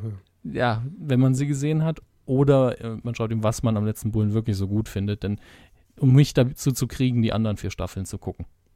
Denn äh, ich habe immer noch nicht den ganzen, den richtigen Anreiz dazu. Dann nehmen wir Deswegen doch das als. Hauptaufgabe. Ja, genau. Überzeugt mir, schreibt Herrn mir. Hammes, die anderen vier Staffeln von der letzte Bulle sich reinzupfeifen. Am Stück. So. Und wenn ihr das schafft und wenn ihr eine überzeugende Argumentation habt, dann einfach ab in die Kommentare damit auf äh, medienku.de, Folge 172. Ähm, dort einfach, je nachdem, wie viel Platz ihr braucht. Wir haben da so zwei, drei Kilobyte für euch freigeräumt auf dem Server. Und dann könnt ihr das dort kommentieren und wir losen es dann irgendwann demnächst aus. Und noch irgendwann äh, erhaltet ihr dann die DVD. Ich hoffe es. Ja. Gut. Äh, zwei äh, Boxen sind es übrigens. Das heißt Boxen. Das ist ja nur eine deutsche Staffel. Also ne, Jo. zweimal die Staffel 5. Leichtgewicht und Schwergewicht Box. Äh, Fernsehkino haben wir noch. Und zwar nur ein Film, denn auch hier bewahrheitet sich, hey, demnächst Fußball-WM. Kein Schwein guckt Fernsehen oder geht ins Kino oder sonst was. Also strengen wir uns nicht an. Am 6.6., das ist glaube ich der Freitag, dieser Freitag 22.15 pro 7, Kann ich bestätigen. ja, könnt ihr endlich im Free TV, ich weiß gar nicht, was eine Premiere ist, wahrscheinlich lieber schon mal, aber ich habe ihn immer noch nicht gesehen, könnt ihr Machete sehen. dieser Wunder, dieser, ja, Machete. Im Deutschen haben sie es auch die ganze Zeit Machete übersetzt, damit keiner sich die Zunge abbricht. Ähm, dieser unfassbar abgedrehte Film, den ich endlich gucken muss. Die Hintergrundgeschichte ist Ihnen ja noch bewusst, wie der entstanden ist. Überhaupt nicht. Es war, ähm, als Quentin Tarantino und Robert Rodriguez die, äh, ach Gott, ich weiß gar nicht mehr, wie die Filme hießen, aber diese total an Trash-orientierten Filmen rausgebracht haben. äh, gab es auch Fake-Trailer, also Trailer zu Filmen, die eigentlich nicht in der Entwicklung waren, Mhm. die Teil dieser Gesamterfahrung waren, genau als man diese, diese Grindhouse-Filme rausgebracht hat. Und Machete war einer davon. Und da hat man im Kino gesessen und gedacht, das ist so übertrieben, das ist Den so actionmäßig. Ja, es, es ging wirklich jedem so. Und da hat Rod Rodriguez halt irgendwann gesagt, okay, dann mache ich den jetzt äh, mit Danny Trejo in der Hauptrolle und äh, einfach, ich habe immer noch Angst davor hinzugucken, damit ich diese nicht desillusioniert werde und denke, oh nee, schade, war nicht so brutal oder nicht so abgedreht, wie ich es mir vielleicht erhofft hätte, aber wahrscheinlich werde ich da nicht enttäuscht, sonst hätte es nicht bereits eine Fortsetzung davon gegeben. So, damit, da ich, ja, da ich jetzt das meins getan habe und damit wir heute doch noch irgendwie auf die 90 Minuten kommen, Ja, ich merke das schon. Sie haben das extrem, war der Kaugummi-Filmbereich heute, ne? der, der Kaugummi-Film. Gezogen ohne Ende. Haben wir eigentlich gesagt, wann der Film läuft? 22.15. Ja, habe ich gesagt, aber sagen Sie es ruhig nochmal. 22.15. 22.15. 22.15, 6.6., Viertel nach 10, pro 7. Äh, ja, das Jahr ist 2014 und wir machen jetzt weiter. Quotentipp. Wer wird Millionär? Das prominenten Special, vorhin schon kurz erwähnt. Und jetzt gibt es auch die Auflösung der Quote. Die haben wir nämlich getippt in der vergangenen Woche. Es waren ab drei Jahren dabei sensationelle, wollten alle es Angie sehen. 27,4 Prozent. Tja. Uff. Da hat selbst Halligalli abgeschissen. War das am gleichen Tag? Ja. War es auch montags? Und es ging halt bis dann. 23,15. Komplette Halligalli-Zeit über. Hat man da, glaube ich, ein bisschen gemerkt. Und 27,4 Prozent ist ein stabiler und sehr guter Wert fürs Promi-Special. Und zwar der beste, um genau zu sein, seit 2011 für ein Promi-Special von sagen, WWM. Das, das war mehr als stabil. Also da wird man, wird die Schäferkort dem Herrn Jauch wahrscheinlich 50 einen Euro Präsent mehr Gage. Ja. zahlen. Hier, komm. Sag's nicht im Finanzamt, Bub. Stecke ich dir so zu, gell, Günni? Also, 27,4 waren es und wir lagen natürlich wie immer als Quotenexperten richtig nah dran. Ah. Sie haben gesagt, 14. ich habe gesagt, pff, Quatsch, 13,2, wer Ja. guckt den Mist? Wer guckt denn den Scheiß? Ah. Ja. Damit habe ich immer noch sehr, sehr glorreich gewonnen und voller Ruhm, sage ich das hier, mit 14 Also, Prozent. Bei Aber insgesamt gab es ein paar. Leute, die besser waren. Also viele haben einen guten Platz 5 hingelegt. sind damit bei uns, mit uns in guter Gesellschaft. Ich bin mir noch nicht sicher, ob das überhaupt alles so seine Richtigkeit hat. Ich werde das notariell noch prüfen lassen. Ähm, Seville. weil äh, ich habe das Ding nämlich ausgewertet und dann stand überall null. Also auch Platz null. Und da habe ich, habe ich unseren, unseren äh, Cheftechniker unten im Maschinenraum angerufen und habe gesagt, Seville, guck mal nach. Und er hat das eingetragen und dann waren plötzlich 58 Leute auf Platz 5. Ob das alles so, egal. Jedenfalls die ersten drei Plätze, da kann man sich, glaube ich, äh, drauf verlassen, dass das stimmt. Das sehen wir hier auch. Der dritte Platz teilt sich zum einen Max Sonic mit 25,9 Prozent und steht auf dem Treppchen, Achtung Nase zu halten, Max Sonic, mit dem Chemieklo 1. mit 28,8 Prozent. Ja, herzlichen Glückwunsch dazu. Und es gibt zwei erste Plätze, zweiter Platz gibt es nicht. Das ist zum einen Der Easlauer mit 27,2. und Ch- Kr- Krille MA, Schrille MA, Also ich habe sie zuerst verstanden mit Rille im Arsch. Aber Popcorn im Arsch. ja, Rille im Schrille Schritt, ja, ist schon- Unterstrich im Mit Arsch. 27,6 Prozent. Grüße und tut uns leid wegen dem Namen, aber Gibt Ja. einen besseren, dann klappt das. So.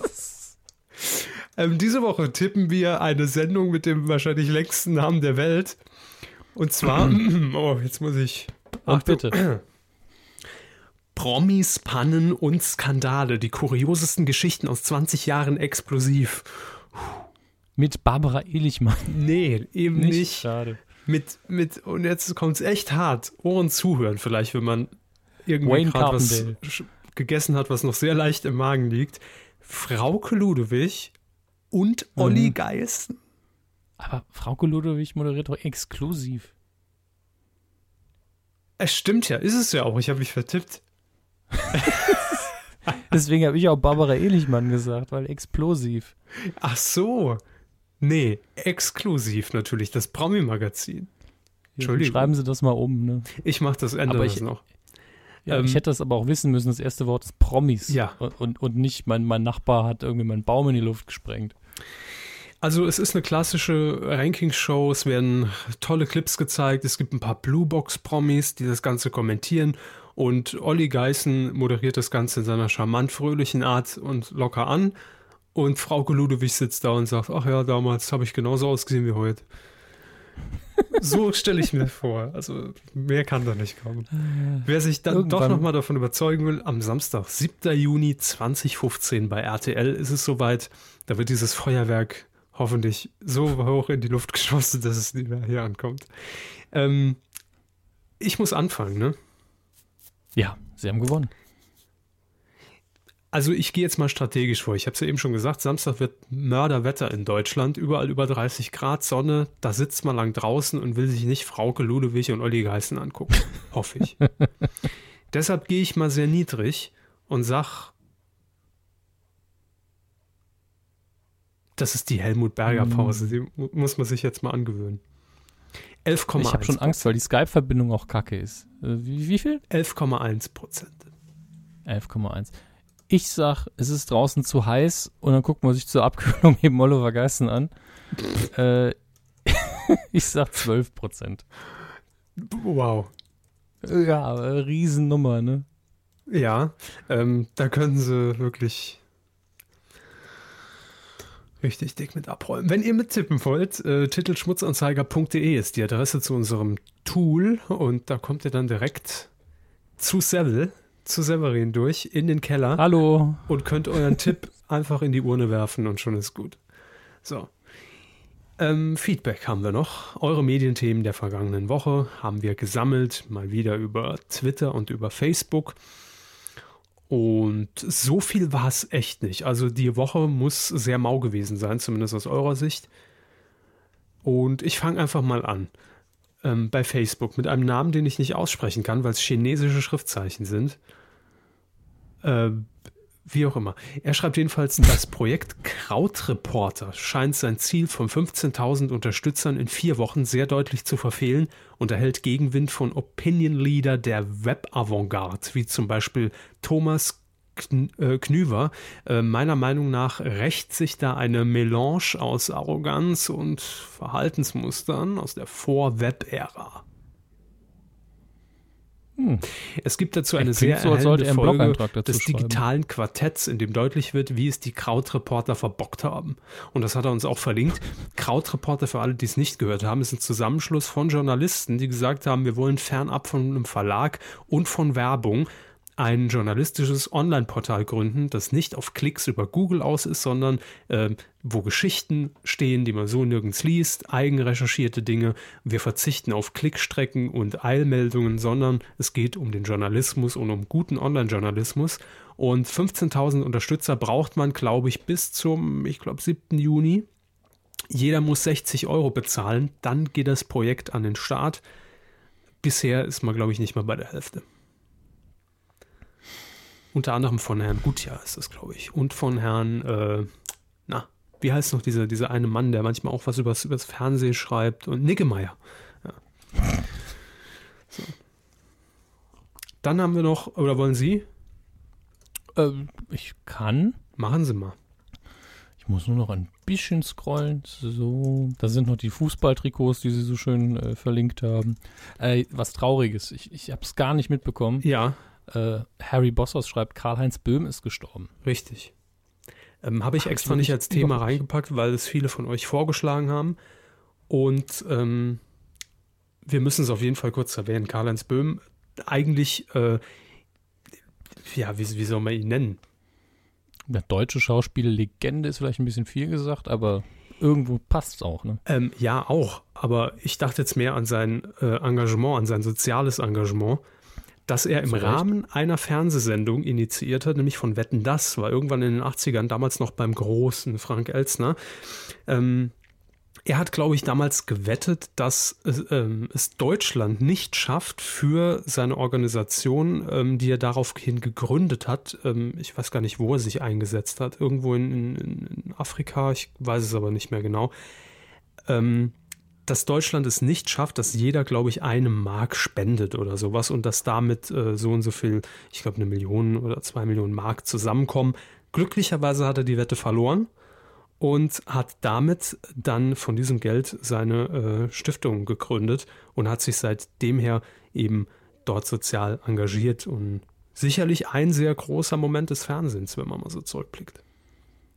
Ja, und das ist auch eine Sache, die so nur noch schwierig wieder zu realisieren ist, weil Wetten das damals bestimmt prozentual eine wesentlich dickere Quote hatte, als es heute irgendeine Sendung hat.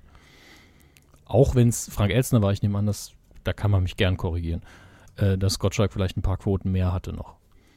Aber ähm, das weiß ich jetzt gar nicht. Also ich meine, bei Frank Elzner gab es ja nur zwei Sender. Ne? Auch das wiederum macht es leichter. Ne? Deswegen, sowas ist schwierig mit einem Auftritt nochmal irgendwie zu realisieren. Auf diese Art und Weise. Aber äh, ein super Einsatz auch. Ja? Und einfach das, das Konzept der Sendung erkannt, die Möglichkeit erkannt und auf einen Schlag was bewegen können. Das ist schon ziemlich heftig. Ja, geht äh, heute in der Tat, äh, glaube ich, nicht mehr, nicht mehr so einfach. Äh, in welchem Alter ist er eigentlich gestorben? Ich habe äh, ich glaube 86. 86 wurde er, glaube ich. Man möge mich korrigieren, wenn es nicht stimmt. Ich kann es auch gerne nochmal nachrecherchieren. Haben Sie eigentlich jemals einen CC-Film gesehen? Als Kind? Ja? Als Kind habe ich die durchaus gesehen. Also äh, als Kind war man noch nicht so ganz wählerisch. Und da hat man halt auch mal das geguckt, was die Eltern oder die Oma geguckt hat. CC. Und Sissi kam dann durchaus mal vor. Und ich glaube, in der Vorweihnachtszeit hat man ihn mal gerne geschaut. Läuft ja heute noch. Und äh, ja, klar, aber mittlerweile geht es halt unter, ne? Ist halt so viel los. Im Fernsehen, ja. Ähm, übrigens, die Stiftung heißt ähm, Menschen für Menschen. Mhm. 86 stimmt, ich habe es hier gerade nochmal nachgelesen. Und in Äthiopien hat er sich eingesetzt. Ja. Aber um nochmal zu Sissi zu kommen, damals, als man noch nicht diese pubertäre, oh Gott, dieses Gesülze-Einstellung hatte, mhm. super gemachtes Kino. Wenn man bedenkt, wann es gedreht worden ist, sogar sehr, sehr gut. Und immer noch mal eine Bully-Adaption wert, ne? Sissi. Franz. Gut, haben wir auf jeden Fall jetzt noch erwähnt, was ja auch wichtig ist. Kev Schö hat noch geschrieben. Moin Jungs, da ich heute Nachmittag keine Zeit habe, werde hier schon mal meine Medienthemen. Bam. Geld oder Liebe Comeback haben wir. Pro7 startet Game Show Himmel und Hölle mit Jochen Schropp. Mhm. Ja, habe ich jetzt nicht als Thema mit reingenommen, aber ähm, hey, Pro7 startet eine Game Show Himmel und Quiz. Hölle. Quiz. Äh, mit Jochen Schropp. Hier steht Game Show, ich vertraue Kev Schö.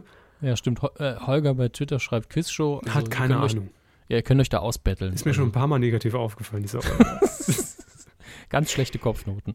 Ganz schlechten Einfluss hat er auch auf unseren Kev Schö. Ne?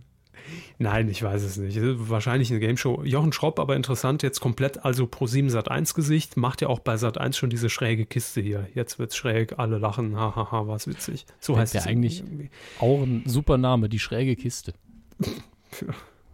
Zwei Stunden lang eine Kiste, die schräg steht. Hammer. Deal or No Deal kehrt zurück, ohne Koffergirls, ohne Guido Kanz, dafür mit Landarzt. Ähm, Kessler expeditioniert im ersten, haben wir auch. RTL schickt Hensler in den Knast, endlich, sagen viele jetzt, ja. Aber er kommt wieder raus, das ist die schlechte Nachricht. Ähm, Gefangene das Kochen, Gefangenen das Kochen beizubringen und für die Steffen Hensler Challenge quer durch die Welt. Ach, ich, ich glaube ja, dass man da sich vielleicht ein bisschen was bei Florida TV abguckt, hm? Im Detail. Den Sender kenne ich gar nicht. Florida TV läuft, läuft auf Pro7. Ah. Nee, aber äh, nachdem äh, Olli Schulz jetzt im Knast war, darf jetzt jeder andere auch mal in den Knast. Jeder darf mal. Und, aber äh, nur jeder Zweite kommt wieder raus, das hat man dir nicht gesagt. Ja, das heißt, der Hensler bleibt schon mal. Richtig. Äh, und dann auch noch um die Welt ist natürlich vom Titel her schon ein bisschen in die Richtung Joko Klaas. Aber äh, fände ich schon krank, wenn jetzt wirklich so ein Trend ausbricht nach dem Motto, was können wir so ein bisschen edgy machen? Äh, ja, schicken einfach einen Knast. Mir baue äh. einen mobilen Knast und schicke den um die Welt. So. Und wir nennen das Ganze Big Brother on Tour. Ja. Nee? Ähm, Coup der Woche schreibt Kev Schö, Tagesschau, vergisst das Wetter in der Hauptausgabe, haben wir auch. Macht's gut, mach's besser. Leo schreibt, das wäre doch mal ein toller Titel. Ach so, nee, das, hat nur, das bezieht sich auf das Posting, ist uninteressant. Mm. Ja, Holger schreibt aber auch noch, die Bachelorette kommt im Sommer und der Rest kommt eh vom Käfner. Die Bittstellerin? Die Bachelorette. Ja, Statt Bachelorette, Bachelorette. Äh, Ja. startet RTL im Sommer, wahrscheinlich auch unter dem Deckmantel. Hoffentlich kriegt es keiner mit, gell? Aber wenn es Quote zieht, nehmen wir es auch gern. Hoffentlich kriegt's keiner mit. Mehrfach wird aber auch erwähnt, dass Harald Schmidt der Telefonjoker von Waldemar Hartmann war. Ja, War das so eine super Nummer? Ich habe es auch bei Twitter zwei, dreimal ich ges habe es nicht gesehen. gelesen, so nach dem Motto, boah, allein bei dem Telefonat vermisst man Schmidt schon im Fernsehen. Wo ich mir dann immer nur denke, ja, immer die, die kurzen Auftritte von Schmidt irgendwo anders, die sind natürlich komprimiert und immer saugut. Mhm. Äh, statt halt jeden Tag auf Sendung zu gehen und ne, die Routine sich dann einschleicht. Aber klar, ich vermisse ihn auch. Harald. Komm zurück. Haben Sie noch was? Michael schreibt, warum einmalige Geld- oder Liebe-Neuauflage nur mit unnötigen Promis? Ganz ehrlich, ich finde die Promi-Kombination gar nicht schlecht, die sie da haben. Nein, nichts gegen die Promis, aber ähm, Wenn man es nur einmal macht, ja, dann kann man ruhig Promis nehmen, finde ich. Daniel schreibt, ARD baut ZDF Usedom-Insel an der Spree in Berlin für die WM-Berichterstattung nach. Die ARD, ah, jetzt nochmal ganz langsam. Die ARD baut den ZDF Usedom, die ZDF Usedom-Insel. Ja, Sie erinnern sich, Olli Kahn, ah, ich erkläre dir mal Twitter, Olli, ähm, an der Spree in Berlin für die WM-Berichterstattung nach. Aber stimmt das? Das weiß ich nicht, aber wahrscheinlich äh, sendet die ARD, das will uns Daniel damit durch die, durch die Palme, äh, will er uns das sagen, ähm, von der Spree in Berlin und es ähnelt natürlich dann dem ZDF-Insel-Usedom-Debakel von vor zwei Jahren. Ah, ich, oh, So. Gottes Willen. Das ist, es ist Fußball. Ne? Ja, ja, so WM raus. ist Fußball, ist jetzt demnächst.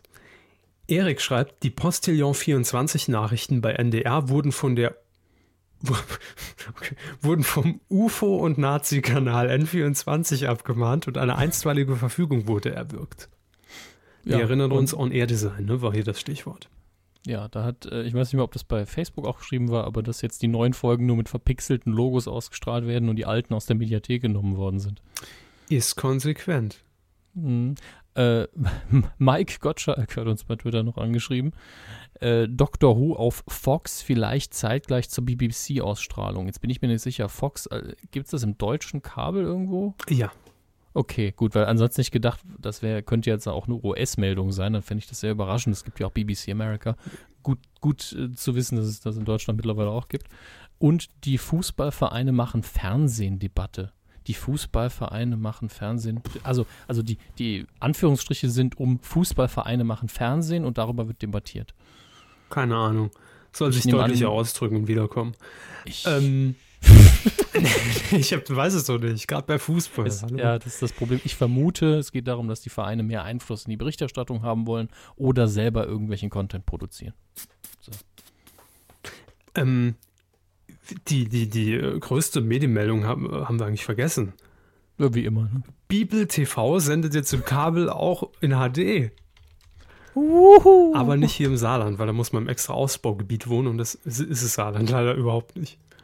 Schade. Onkel Schnitzel schreibt hier noch bei Twitter, lese ich gerade, ist gerade eben reingekommen. Es läuft nämlich jetzt parallel zu unserer Live-Aufzeichnung Hell's Kitchen in Sat 1 und da nimmt ja auch der gute Nils Ruf teil. Onkel Schnitzel fragt hier mal, der Ruf wird doch einen extra Gehaltscheck von Sat 1 kriegen. Medienkuh, ihr wisst doch da bestimmt genaueres, oder? Wir wissen nichts genaueres. Wir wissen, dass er mit Sicherheit einen Gehaltscheck erhalten hat, ja. Das wissen wir noch nicht mal, das nehmen wir einfach an. Aber der, nehme ich an, ja also für Lau wird er nicht arbeiten, aber Ruf, äh, glaube ich, der, der hat einfach Bock drauf. Und der will weiter Fernsehen machen und er hängt sich halt voll rein. Das muss man halt echt mal positiv rausstellen. Kann selbst, man wenn man machen. nicht, selbst wenn man nicht mag, wie er das macht. Ich, ich persönlich finde es so oder so lustig, selbst wenn ich es nicht gucke. Aber äh, das wird sein. Also ich glaube nicht, dass Sat 1 irgendwie sagt, wir geben dem jetzt mehr Kohle. Das wäre ja schwachsinnig. Zur Not, Onkel Schnitzel, einfach mal Nils Ruf antwittern, da wird er mit Sicherheit irgendeine Antwort geben. Ja, und wenn es ein Penisbild ist. Ja. Also ähm, Karl schreibt hier noch bei Facebook, Halligalli mit Quoten Mau in die Pause. Ja gut, einmal, ne, kann man drüber hinwegsehen. Qualitätsverlust oder setzt sich Qualität nicht durch? Wäre schön, wenn sich die Kühe eine Einschätzung aus den Rippen rangeln würden. Ich glaube, die, die Einschätzung fällt genauso aus, äh, wie es beim Publikum auch ist. Ich bin in den letzten Wochen nicht dazu gekommen, es zu gucken. Dadurch sinkt die Quote natürlich, also wenn man das radikal. extrapoliert. Klar, ich habe keine Quotenbox, aber hey. Ähm, aber ich war mit keiner Folge habe ich hier nur rumstehen. ich war mit keiner Folge richtig unzufrieden und ich will die auch alle nachholen. Da habe ich ja dann auch ein bisschen Zeit für bis Staffel 3. Ja. Ich fand die, äh, also die letzte habe ich auch noch nicht gesehen. Diese äh, vorletzte Sendung fand ich persönlich nicht so stark. Ähm, also, was heißt nicht so stark? Ne? Es ist immer noch gut, aber es gab schon deutlich bessere Sendungen. Das ist natürlich bei Qualität auch mal so ein Problem. Wenn man drei, viermal was richtig Geiles abliefert, ist natürlich dann eine gute Sendung gleich nicht mehr gut, weil man sagt, ach, irgendwie erwarte ich aber da jetzt den großen Knall, der vielleicht Ja. dann fehlt, weil einfach halt mal keine Gäste da sind oder man keine Zeit hat für, für einen guten, also einen richtig guten Gast, wo man viel mitmachen kann. Und dann wirkt sowas natürlich dann immer ne, Ja, ich, bisschen fand ihre, ich fand ihre früheren Alben ja alle besser. Ja, ist gut, Fresse.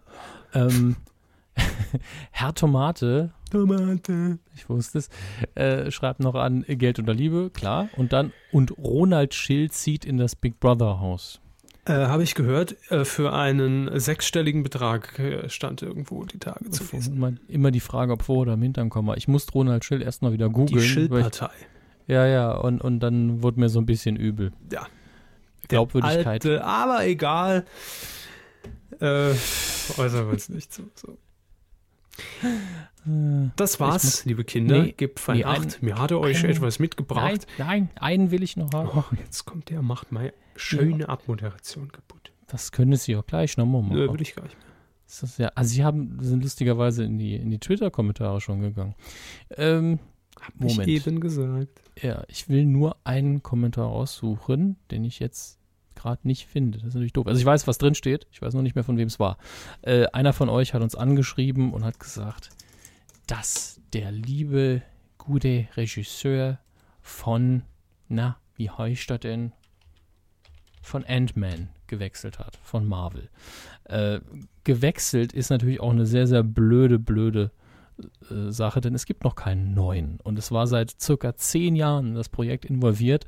Ein und der gleiche Regisseur, äh, dessen Name mir jetzt spontan entfallen ist. Das ist natürlich das Problem. Ähm, Gottes Willen. Ich hasse es, wenn mir sowas passiert. Ich lese gerade, dass Nils Ruf sich den Finger abgeschnitten hat. Aber- Hat er? Äh, die Fingerkuppe, ja. Er wollte Ingwer schneiden. Das muss wohl heute ausgestrahlt werden. Und hat Oh. sich die Fingerkuppe abgesäbelt, ja. Ach gut, die Fingerkuppel. Das ist doch, das ist doch albern. Das passiert ja jedem Mal. Klar, Also wer hat's wirklich. nicht schon hinter sich? Nee, jeder, der mal richtig gekocht hat und, und das Fiesere ist eher, er hat, er hat Ingwer geschnitten, das heißt, es wird gebrannt haben wie die Hölle. So, Da steckt doch jeder, der, der, der, der Schubeck dahinter mit seinem Ingwerwahn. Kommen wir zu Ant-Man zurück. Mr. Ant-Man, ja bitte. Edgar Wright, endlich den, den Namen wieder gefunden, weil, mein Gott, Pussy Riot heißt es. der, der die Cornetto-Trilogie mit äh, Simon Pegg äh, inszeniert hat. Ja, in jedem der Filme kommt Cornetto-Eis vor, deswegen heißt es Cornetto-Trilogie. Es ist in Ordnung. Nur weil sie mit ihren Privatpornos nicht bei My Dirty Hobby reinkommen. Ja, ist mir doch egal. Also, Gesperrt. Ja, Edgar Wright hat sich, das ist schon etwas ältere News eigentlich, ähm, vor ein paar Wochen schon getrennt von dem Projekt. Äh, gab diese tolle Presseerklärung von wegen, wir haben unüberbringbare Differenzen, äh, wir gehen unterschiedliche Lebenswege jetzt, also kreative äh, Differenzen hier. Edgar Wright wollte mit dem Projekt in die Richtung und Marvel hat gesagt, das Drehbuch wolle mir so nicht. Hat es dann umschreiben lassen und hat gesagt, damit bin ich nicht einverstanden. Und dann ist er eben gegangen, obwohl er wirklich schon sehr lange dran gearbeitet hat und auch schon einen Trailer produziert hatte, der super aussah und die komplette Besetzung steht. Also in einer Phase, wo man eigentlich nächste Woche anfangen könnte zu drehen, wenn der Terminplan funktioniert. Und seitdem sucht man jetzt äh, verzweifelt nach einem neuen Regisseur, hat schon einen fast, hat eine, glaube ich, hat eine Presseerklärung, hat mal rausgeschickt, wir haben einen gefunden. Und dann zwei Minuten später kam die Presseerklärung, nee, ist doch, nee, mm, der macht's dann doch nicht. Und ich glaube, es gibt bis jetzt immer noch keinen feststehenden Namen. Das ist das sehr Seltsame daran. Aber es will eben, glaube ich, kein Regisseur, der was zu verlieren hat, sagen, ja, klar, jetzt mache ich den Film, den der absolute Fan-Lieblingsregisseur äh, abgelehnt hat. Kann ja nur in die Hose gehen. Im Idealfall, ne? Sie wollten eine schöne Verabschiedung machen. Ciao! Ich bin eh seit 10 Minuten raus, von daher müssen Sie mit mir heute nicht mehr rechnen. Ähm, nächste Woche wissen wir noch nicht, ne? Wie sieht's bei Ihnen da termintechnisch aus? Äh, ganz schlecht. Ganz schlecht. Also, wenn dann eher Montag. Oh. Und das auch nur unter fragwürdigen Sachen. Also, ich bin nächste Woche fast nicht äh, zu Hause. Verstehe. Also wir behalten uns einfach mal eine kurzfristige Sommerpause nächste Woche vor. Ja, für eine Woche, das müsste dann eben zu schmerzen. Es Zu heiß. Es ist in dem Monat hier einfach zu viel los. Also, äh, steht bei mir noch einiges an. Nur, dass ihr vorgewarnt seid und schon mal Methadon bereitlegen könnt ne, fürs, fürs Ausgleichsprogramm. So, ähm, das war's jetzt endgültig. Ich mach Schluss. Tschüss.